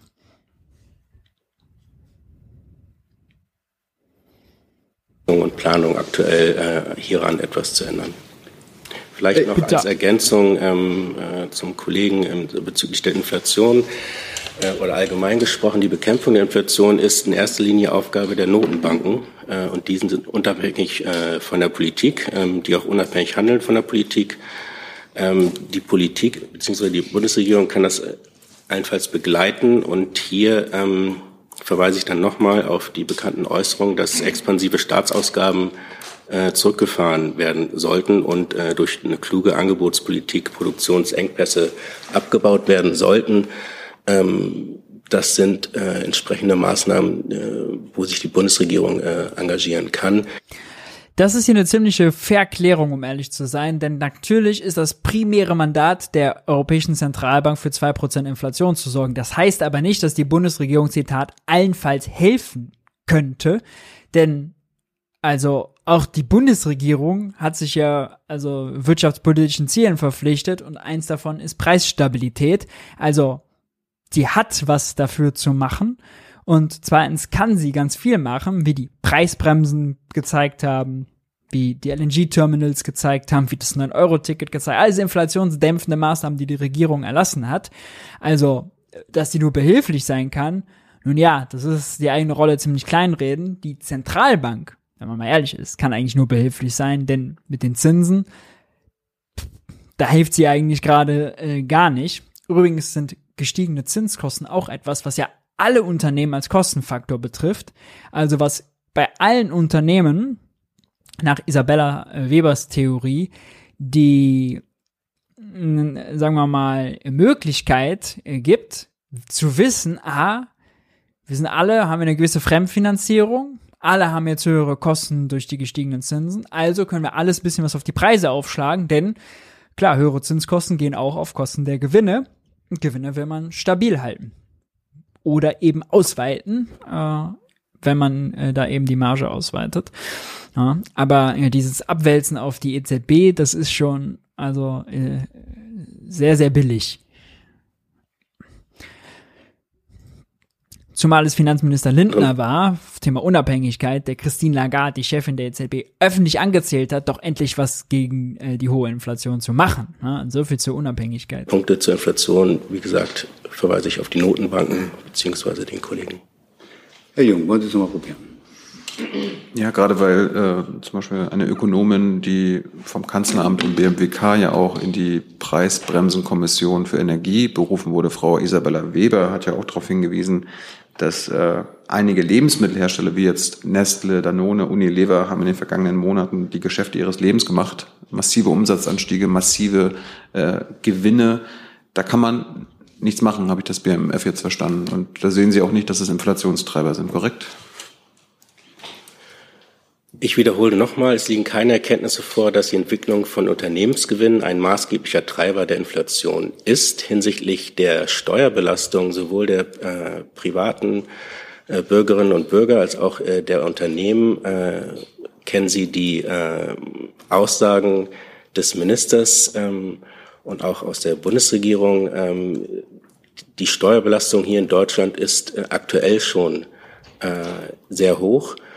Und ähm, insbesondere die ähm, Unternehmensgewinne werden ähm, substanziell besteuert hier in Deutschland.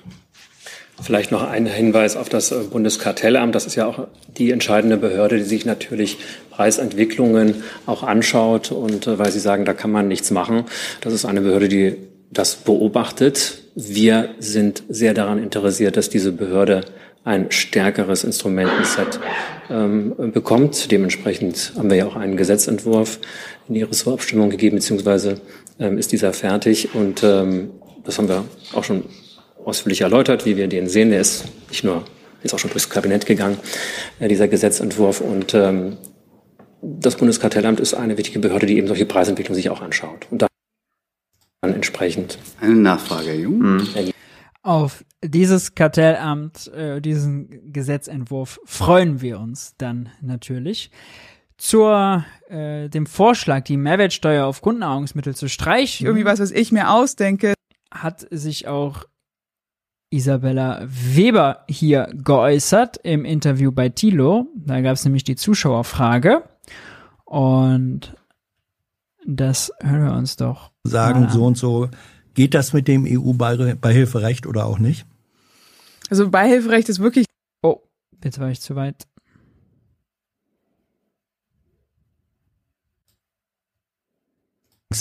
Steuer von, von äh, lokalen und internationalen mhm. Unternehmen ähm, entsteht. Ganz anderes Thema. Deutschland sollten Grundnahrungsmittel steuerfrei angeboten werden, beziehungsweise nach den europäischen Mehrwertsteuerregeln mit dem niedrigsten Steuersatz angegeben werden, auch um sozusagen Preissteigerungsphänomene für den Normalverbraucher zu bremsen? Ähm, also in Spanien hat man das ja gemacht ähm, mhm. und in Spanien hat man damit ganz gute Ergebnisse erzielt. Und ich denke, dass im Kontext von der jetzt ja schon ziemlich akuten Lebensmittelpreissteigerung ähm, das durchaus eine pragmatische Lösung sein könnte, wobei man nicht davon ausgehen muss, dass die Steuersenkung dann komplett bei den Kunden ankommt, ähm, aber dass es was wäre, was ziemlich schnell umsetzbar wäre und als solches schon Teil der Lösung sein könnte. Also hier würde ich nochmal ein Fragezeichen dran machen an diese Skepsis, dass das wirklich weitergegeben wird. Denn der Lebensmitteleinzelhandel, wir hatten es eben schon, der hat einen preisaggressiven Wettbewerb. Deswegen sind ja Lebensmittel in Deutschland im internationalen Vergleich extrem günstig.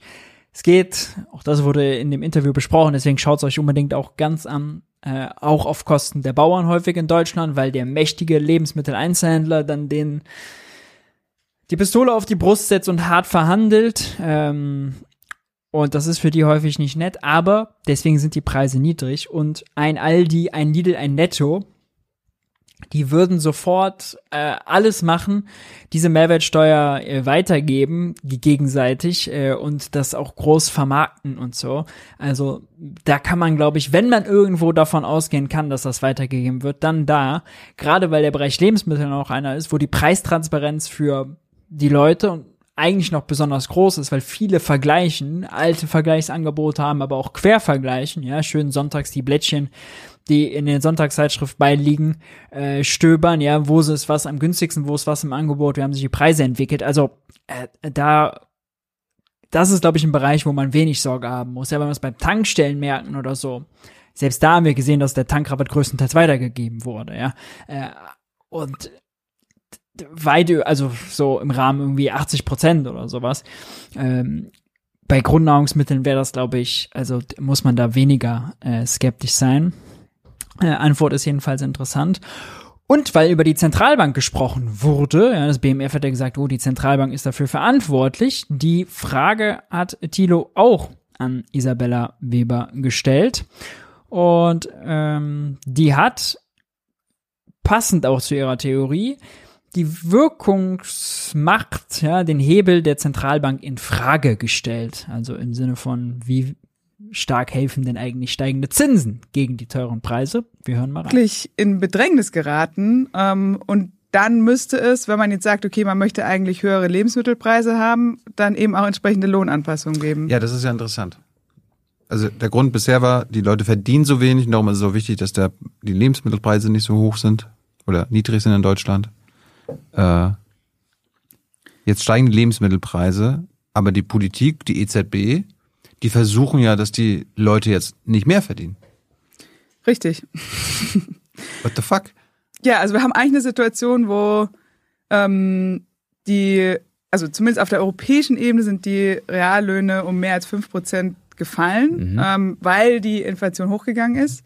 Profite haben gleichzeitig einen größeren Anteil als Löhne an der Inflationssteigerung. Und jetzt machen wir eine Inflationsbekämpfungspolitik, die ganz explizit ähm, darauf beruht, den Arbeitsmarkt abzukühlen, was de facto heißt, ähm, die Arbeitslosigkeit zu erhöhen und ähm, die, die Lohnanpassung ähm, nach Möglichkeit ähm, zu bremsen. Das heißt, dass Leute, die sozusagen von der Pandemie hart getroffen wurden, dann eigentlich, äh, also von der Pandemie und der Inflation dann eigentlich noch, noch, noch ein weiteres Mal ähm, getroffen werden. Und das Ganze in einem Kontext, wo die EZB selber eine Studie jetzt rausgebracht hat, in der sie sagen, ähm, dass die äh, Profitsteigerungen ähm, eben so eine wichtige Rolle gespielt haben. Und das Argument ist dann irgendwie so, ähm, naja, aber die Profite konnten ja auch nur so hochgehen, weil die Nachfrage so stark ist. Ähm, und dann guckt man sich aber irgendwie so die Konsumdaten für Deutschland zum Beispiel an und dann stellt man halt fest, dass die äh, Konsumentwicklung nicht auf dem Vorkrisen, Vor-Pandemie-Trend zurück ist.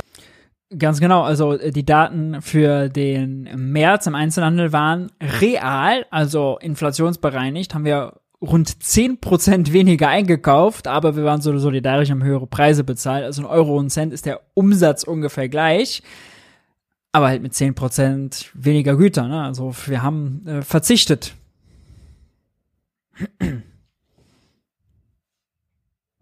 Von den Unternehmen an und sieht, dass die die Preise erhöhen, selbst wenn die Nachfrage nachlässt. ähm, und dann äh, habe ich halt so ein bisschen, äh, nicht nur so ein bisschen Zweifel daran, ob, ähm, ob man da eigentlich äh, das richtige Mittel einsetzt, ähm, um mit dieser Inflation umzugehen. Insbesondere, weil die, das Mittel der Zinssteigerung ganz explizit auf der Logik beruht, dass man erstmal auch irgendwie Rezession und Leiden erzeugen muss. Also ich meine, die Inflation hat ja, also warum die Preise steigen, hat ja verschiedene Gründe. Da gibt's ja nicht nur, weil die Löhne steigen und die, die Unternehmen deshalb mehr quasi fordern müssen, steigen das, was Isabella Weber hier sagt, traut sich außerdem in Deutschland fast kein Ökonom zu sagen. Selbst Gewerkschaftsökonomen sind da sehr zurückhaltend, weil das, was eben der BMF-Sprecher gesagt hat, wirklich ein Heil heiliger Gral ist, nämlich die EZB ist unabhängig und oh Gott, bloß nicht die EZB und ihre Zinspolitik in Frage stellen. Ja, das ist wirklich also verpönt. Jetzt zuletzt haben wir mal gesehen, dass Marcel Fratsch vom DIW sich so ein bisschen getraut hat. Ja, die EZB hat alles richtig gemacht, aber vielleicht muss man langsam irgendwann mal aufhören. Ja, also das mal wirklich in Frage zu stellen. So nach dem Motto, hohe Zinsen machen nichts gegen teure Gaspreise und gegen teure Lebensmittelpreise. Und wenn überhaupt, dann nur auf Kosten der Löhne und der, der, Arbeitnehmer, die aber gar nicht Ursache sind, ja, also nur über Schmerz, nur über Anpassung nach unten, nur über schlechter. Und man könnte sogar ja kritisch hinterfragen, dass Zinsen ein zusätzlicher Kostenfaktor sind, nämlich die Fremdfinanzierungskosten für alle erhöhen. Ähnlich so wie dann irgendwie teure Gaspreise für alle ein Kostenschock sind. Also vieles an äh, Kritik und Skepsis äh, daran anzuwenden hat Isabella Weber hier kurz anklingen lassen. Äh, das fand ich sehr bemerkenswert. Und äh, ja, auch lobenswert, äh, denn darüber wird viel zu wenig gesprochen. Damit sind wir mit äh, den Videoparts durch, ihr Lieben.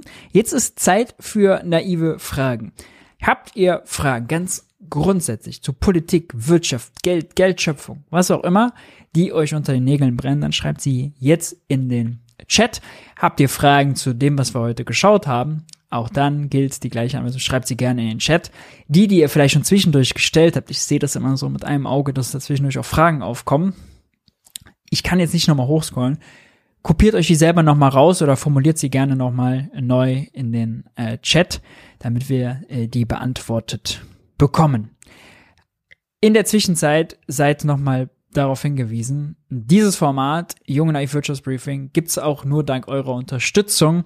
Wie ihr Junge Naiv unterstützen könnt, seht ihr jetzt eingeblendet oder unten in der Videobeschreibung. Bei finanzieller Unterstützung ab 20 Euro werdet ihr namentlich im Abspann verewigt. Ihr kennt das. Und lasst mich euch den Hinweis geben, das Junge Naiv Wirtschaftsbriefing gibt's jetzt immer schon ab 20 Uhr, nicht mehr, wie äh, ihr es vielleicht vorher äh, gewohnt wart, ab 21 Uhr. Äh, wir machen jetzt eine neue Sommerzeit, wenn man so will.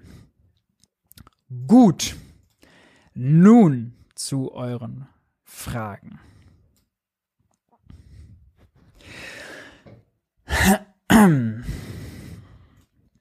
Andreas Schmitz fragt, Wem nützt eigentlich genau die Zins- und Schuldenpolitik Lindners und warum? Es scheint ja auch den Unternehmen eigentlich nicht zu helfen, zumindest nicht mittel- und langfristig. Ja, das ist interessant, dass der BDI, ähm, also Industrieverband, äh, der Vorsitzende, Präsident ist Russwurm, der ist tatsächlich der, der am allerlautesten sagt, die Industrie braucht eine vernünftige Infrastruktur. Bitte meinetwegen erhöht sogar irgendwie die Steuern für Leute mit gutem Einkommen damit wir jetzt äh, Geld raushauen, um zu investieren. Macht Schulden, es ist egal. Ja, also hat eine ziemlich klare Position mittlerweile, das ist ganz interessant.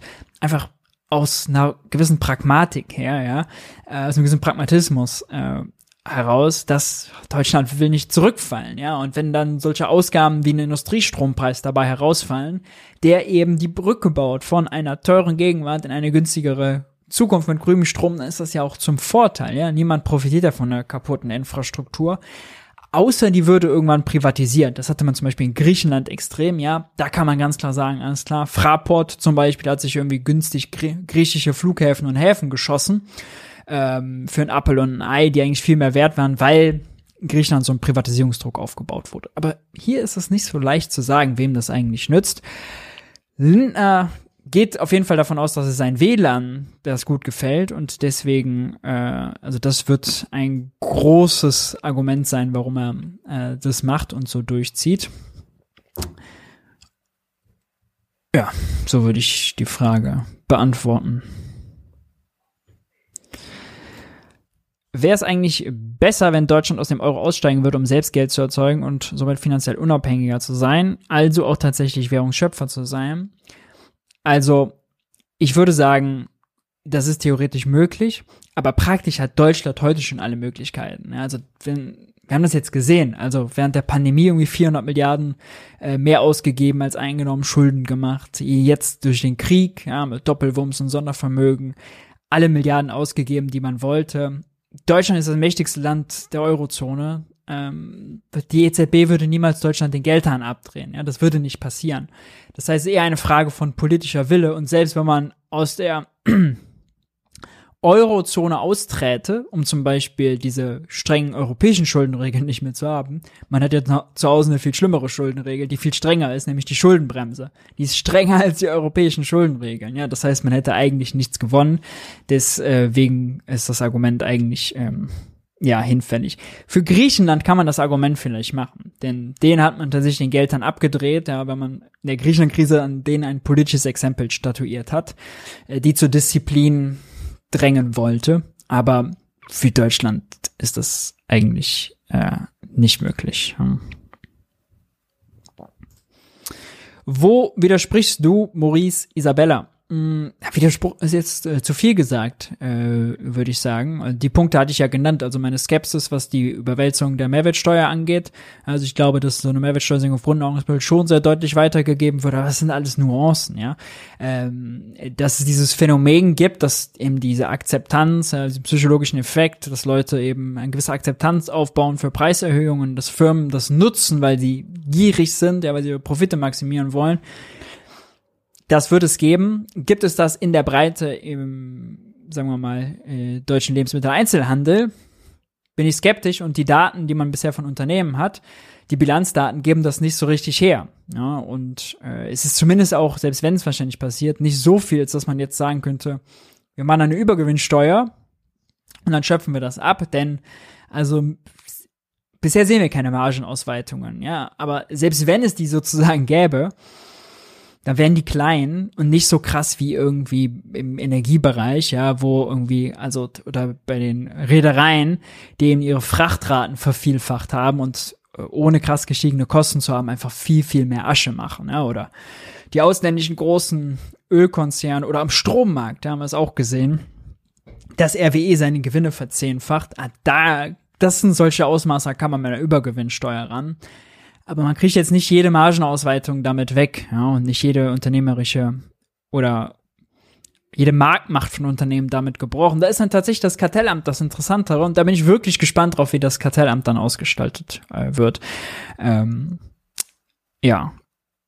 Deswegen, also Widerspruch ist jetzt, glaube ich, zu viel gesagt.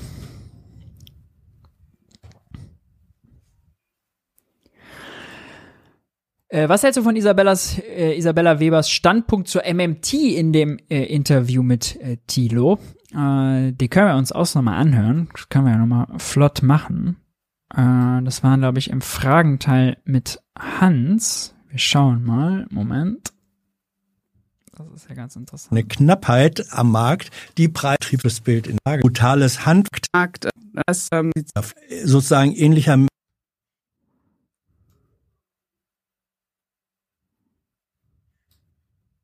schon auch gesagt haben, so ja, ähm, dass ideologisch alle auf, äh, auf eine Linie bringen, noch unter der auf jeden Fall passiert hat, dass man eben Dinge. Tja, wenn ich jetzt die Stelle genau finden würde. Schauen wir nochmal, versuchen nochmal hier. Insbesondere äh, schon, schon sehr unzufrieden ist mit der Situation. Ob sich jetzt darauf ja, Löhne reagieren macht das dann Christine Lagarde und warum macht das dann die Fed?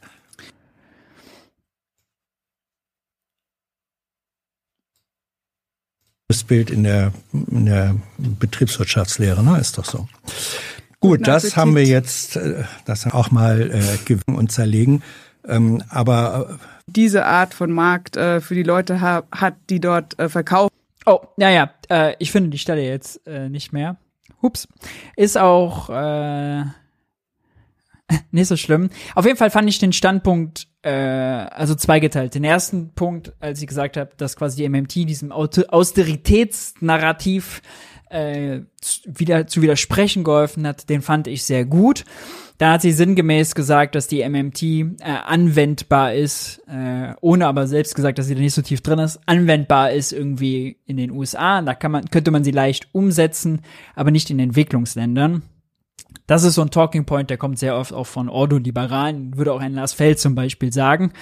Mein Widerspruch wäre, dass die MMT ja kein Regime ist, was man anwendet oder umsetzt, sondern eine makroökonomische Theorie, äh, also sagen wir mal, eine Linse, mit der man äh, eine Wirtschaft, wirtschaftliche Zusammenhänge verstehen kann, äh, besser erkennt, zum Beispiel das Thema Geldschöpfung, woher bekommt der Staat sein Geld, äh, aber daraus kein politisches Programm oder so eins zu eins abzuleiten ist. Ja, also ein Christian Lindner könnte mit Verständnis der MMT Steuern senken, äh, vielleicht mehr als wir es im Moment sehen, und ein Robert Habeck könnte damit mehr ins Klima investieren, aber das am Ende Partei politische Überzeugungen, die man damit anwenden kann.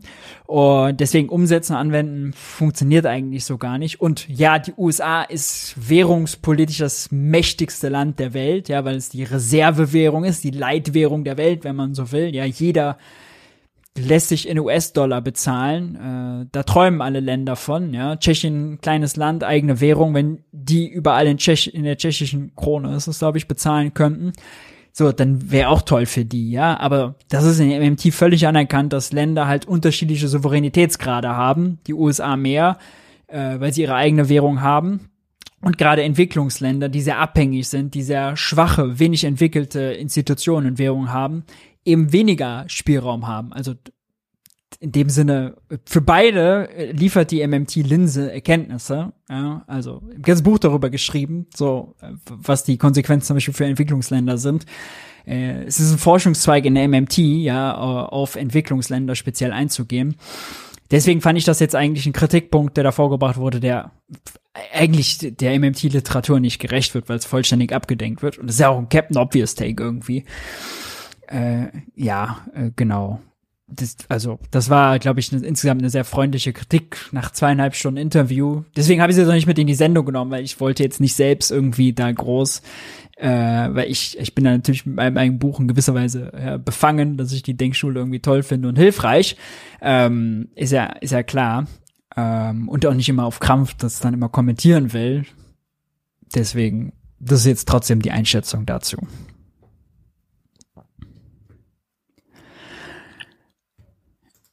Äh, Maurice, welche Mehrwertsteuersätze würdest du sinnvoll finden? Wie werden die überhaupt gesetzt? Ist das völlig willkürlich? Äh, nee, es gibt eine, es ist europäisch äh, definiert. Es gibt eine EU-Mehrwertsteuersystemrichtlinie. Da ist definiert, äh, dass es drei Steuersätze geben darf. Einen Hauptsteuersatz und zwei günstigere. Wir in Deutschland nutzen nur zwei, äh, den 19 und den 7er. Der 19er muss mindestens 15 sein, so die Systemrichtlinie, und der 7er muss äh, mindestens 5 sein. Wir sind also über dem, was EU-mäßig äh, Mindestmaß ist. Andere Länder sind immer deutlich höher. Und äh, wir sind dann, glaube ich, so ungefähr Mittelmaß. Wir waren ja auch mal bei 16 und 5 tatsächlich. Ähm, das wurde ja angepasst. Übrigens eine SPD-Regierung ja, mit SPD-Finanzminister Steinbrück, der die Mehrwertsteuersätze hochgejatzt hat auf 19 Prozent. Ich finde die Mehrwertsteuer an sich eine schlechte Steuer, weil sie äh, sozialpolitisch ungerecht ist. Ja, wer wenig verdient, sein ganzes Geld für Konsum ausgeben muss, um in den Alltag zu kommen, der ist von der Mehrwertsteuer sehr hart betroffen und wer eben viel verdient oder viel besitzt, eben sehr wenig. Ähm, ich finde es eine extrem schlechte Idee, das, was jeder braucht, Grundnahrungsmittel mit einer Mehrwertsteuer einfach pauschal teurer zu machen. Deswegen, da fände ich es gut, sie zu streichen.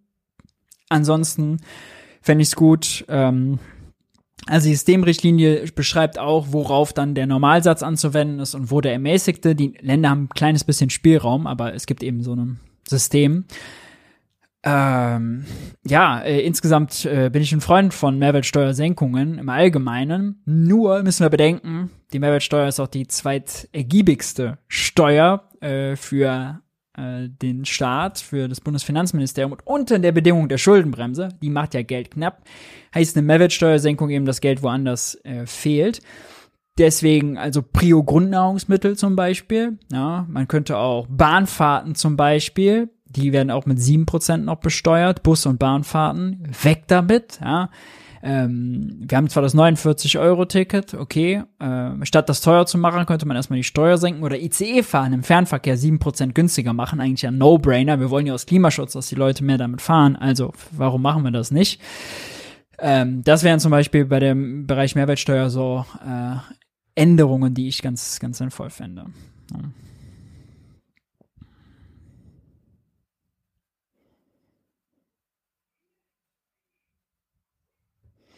Muss Europa erst fast komplett von rechten Populisten regiert werden, bis FDP und Union die schwarze Null aufgeben? Ich hoffe nicht. Kannst du zu den Treibern der Inflation in der Türkei was sagen? Die Türkei hat insbesondere ein Währungsproblem, äh, ein Abwertungsproblem. Die Banken sind äh, und auch die Privatwirtschaft sind sehr heftig in US-Dollar verschuldet und weil die türkische Lira abwertet, werden die Schulden immer mehr wert. Äh, genau, äh, und das macht die Schulden immer schwerer zu bedienen. Das versenkt die in der Verschuldungsspirale und da müssen natürlich alle die Lira einnehmen, das auch höher bepreisen, um quasi diesen Währungsverfall aufzu äh, zu kompensieren. Äh, das ist ein großes Problem der äh, Türkei.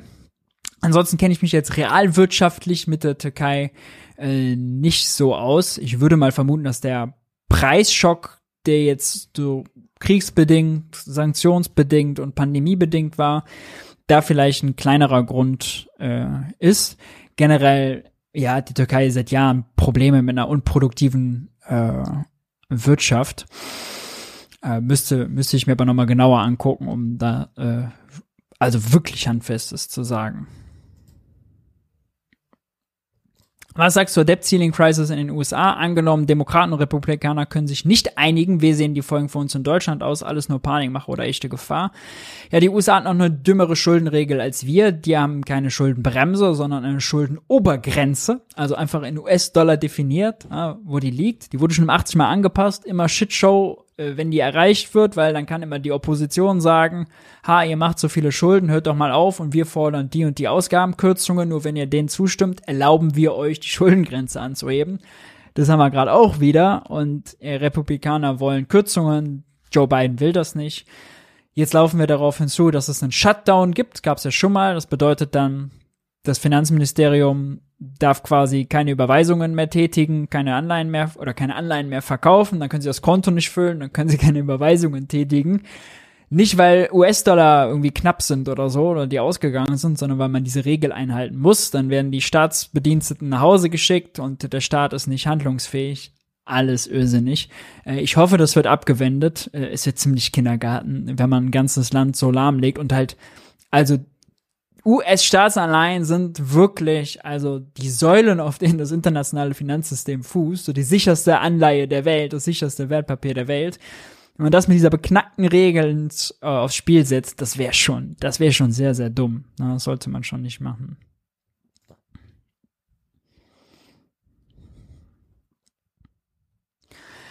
Könnte der Staat die KfW nicht mit Geld ausstatten, um für Wärmepumpen langlaufende zinslose Kredite für geringe Einkommen zu geben, dann würde die WP sich ja selbst finanzieren. Wärmepumpe. Ja, klar, könnte er. Äh, das äh, ist ein Mittel, was äh, zum Teil ja auch schon äh, genutzt wird. Ja.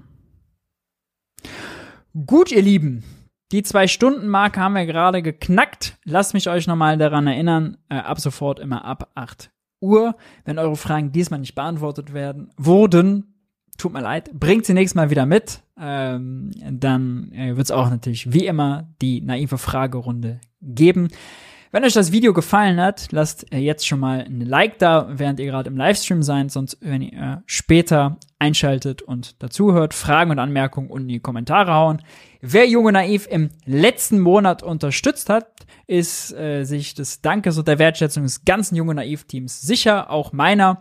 Und wer das war, seht ihr jetzt gleich im Abspann. Wir sehen uns nächste Woche um 8 Uhr äh, hier wieder. Macht's gut. Ciao, ciao.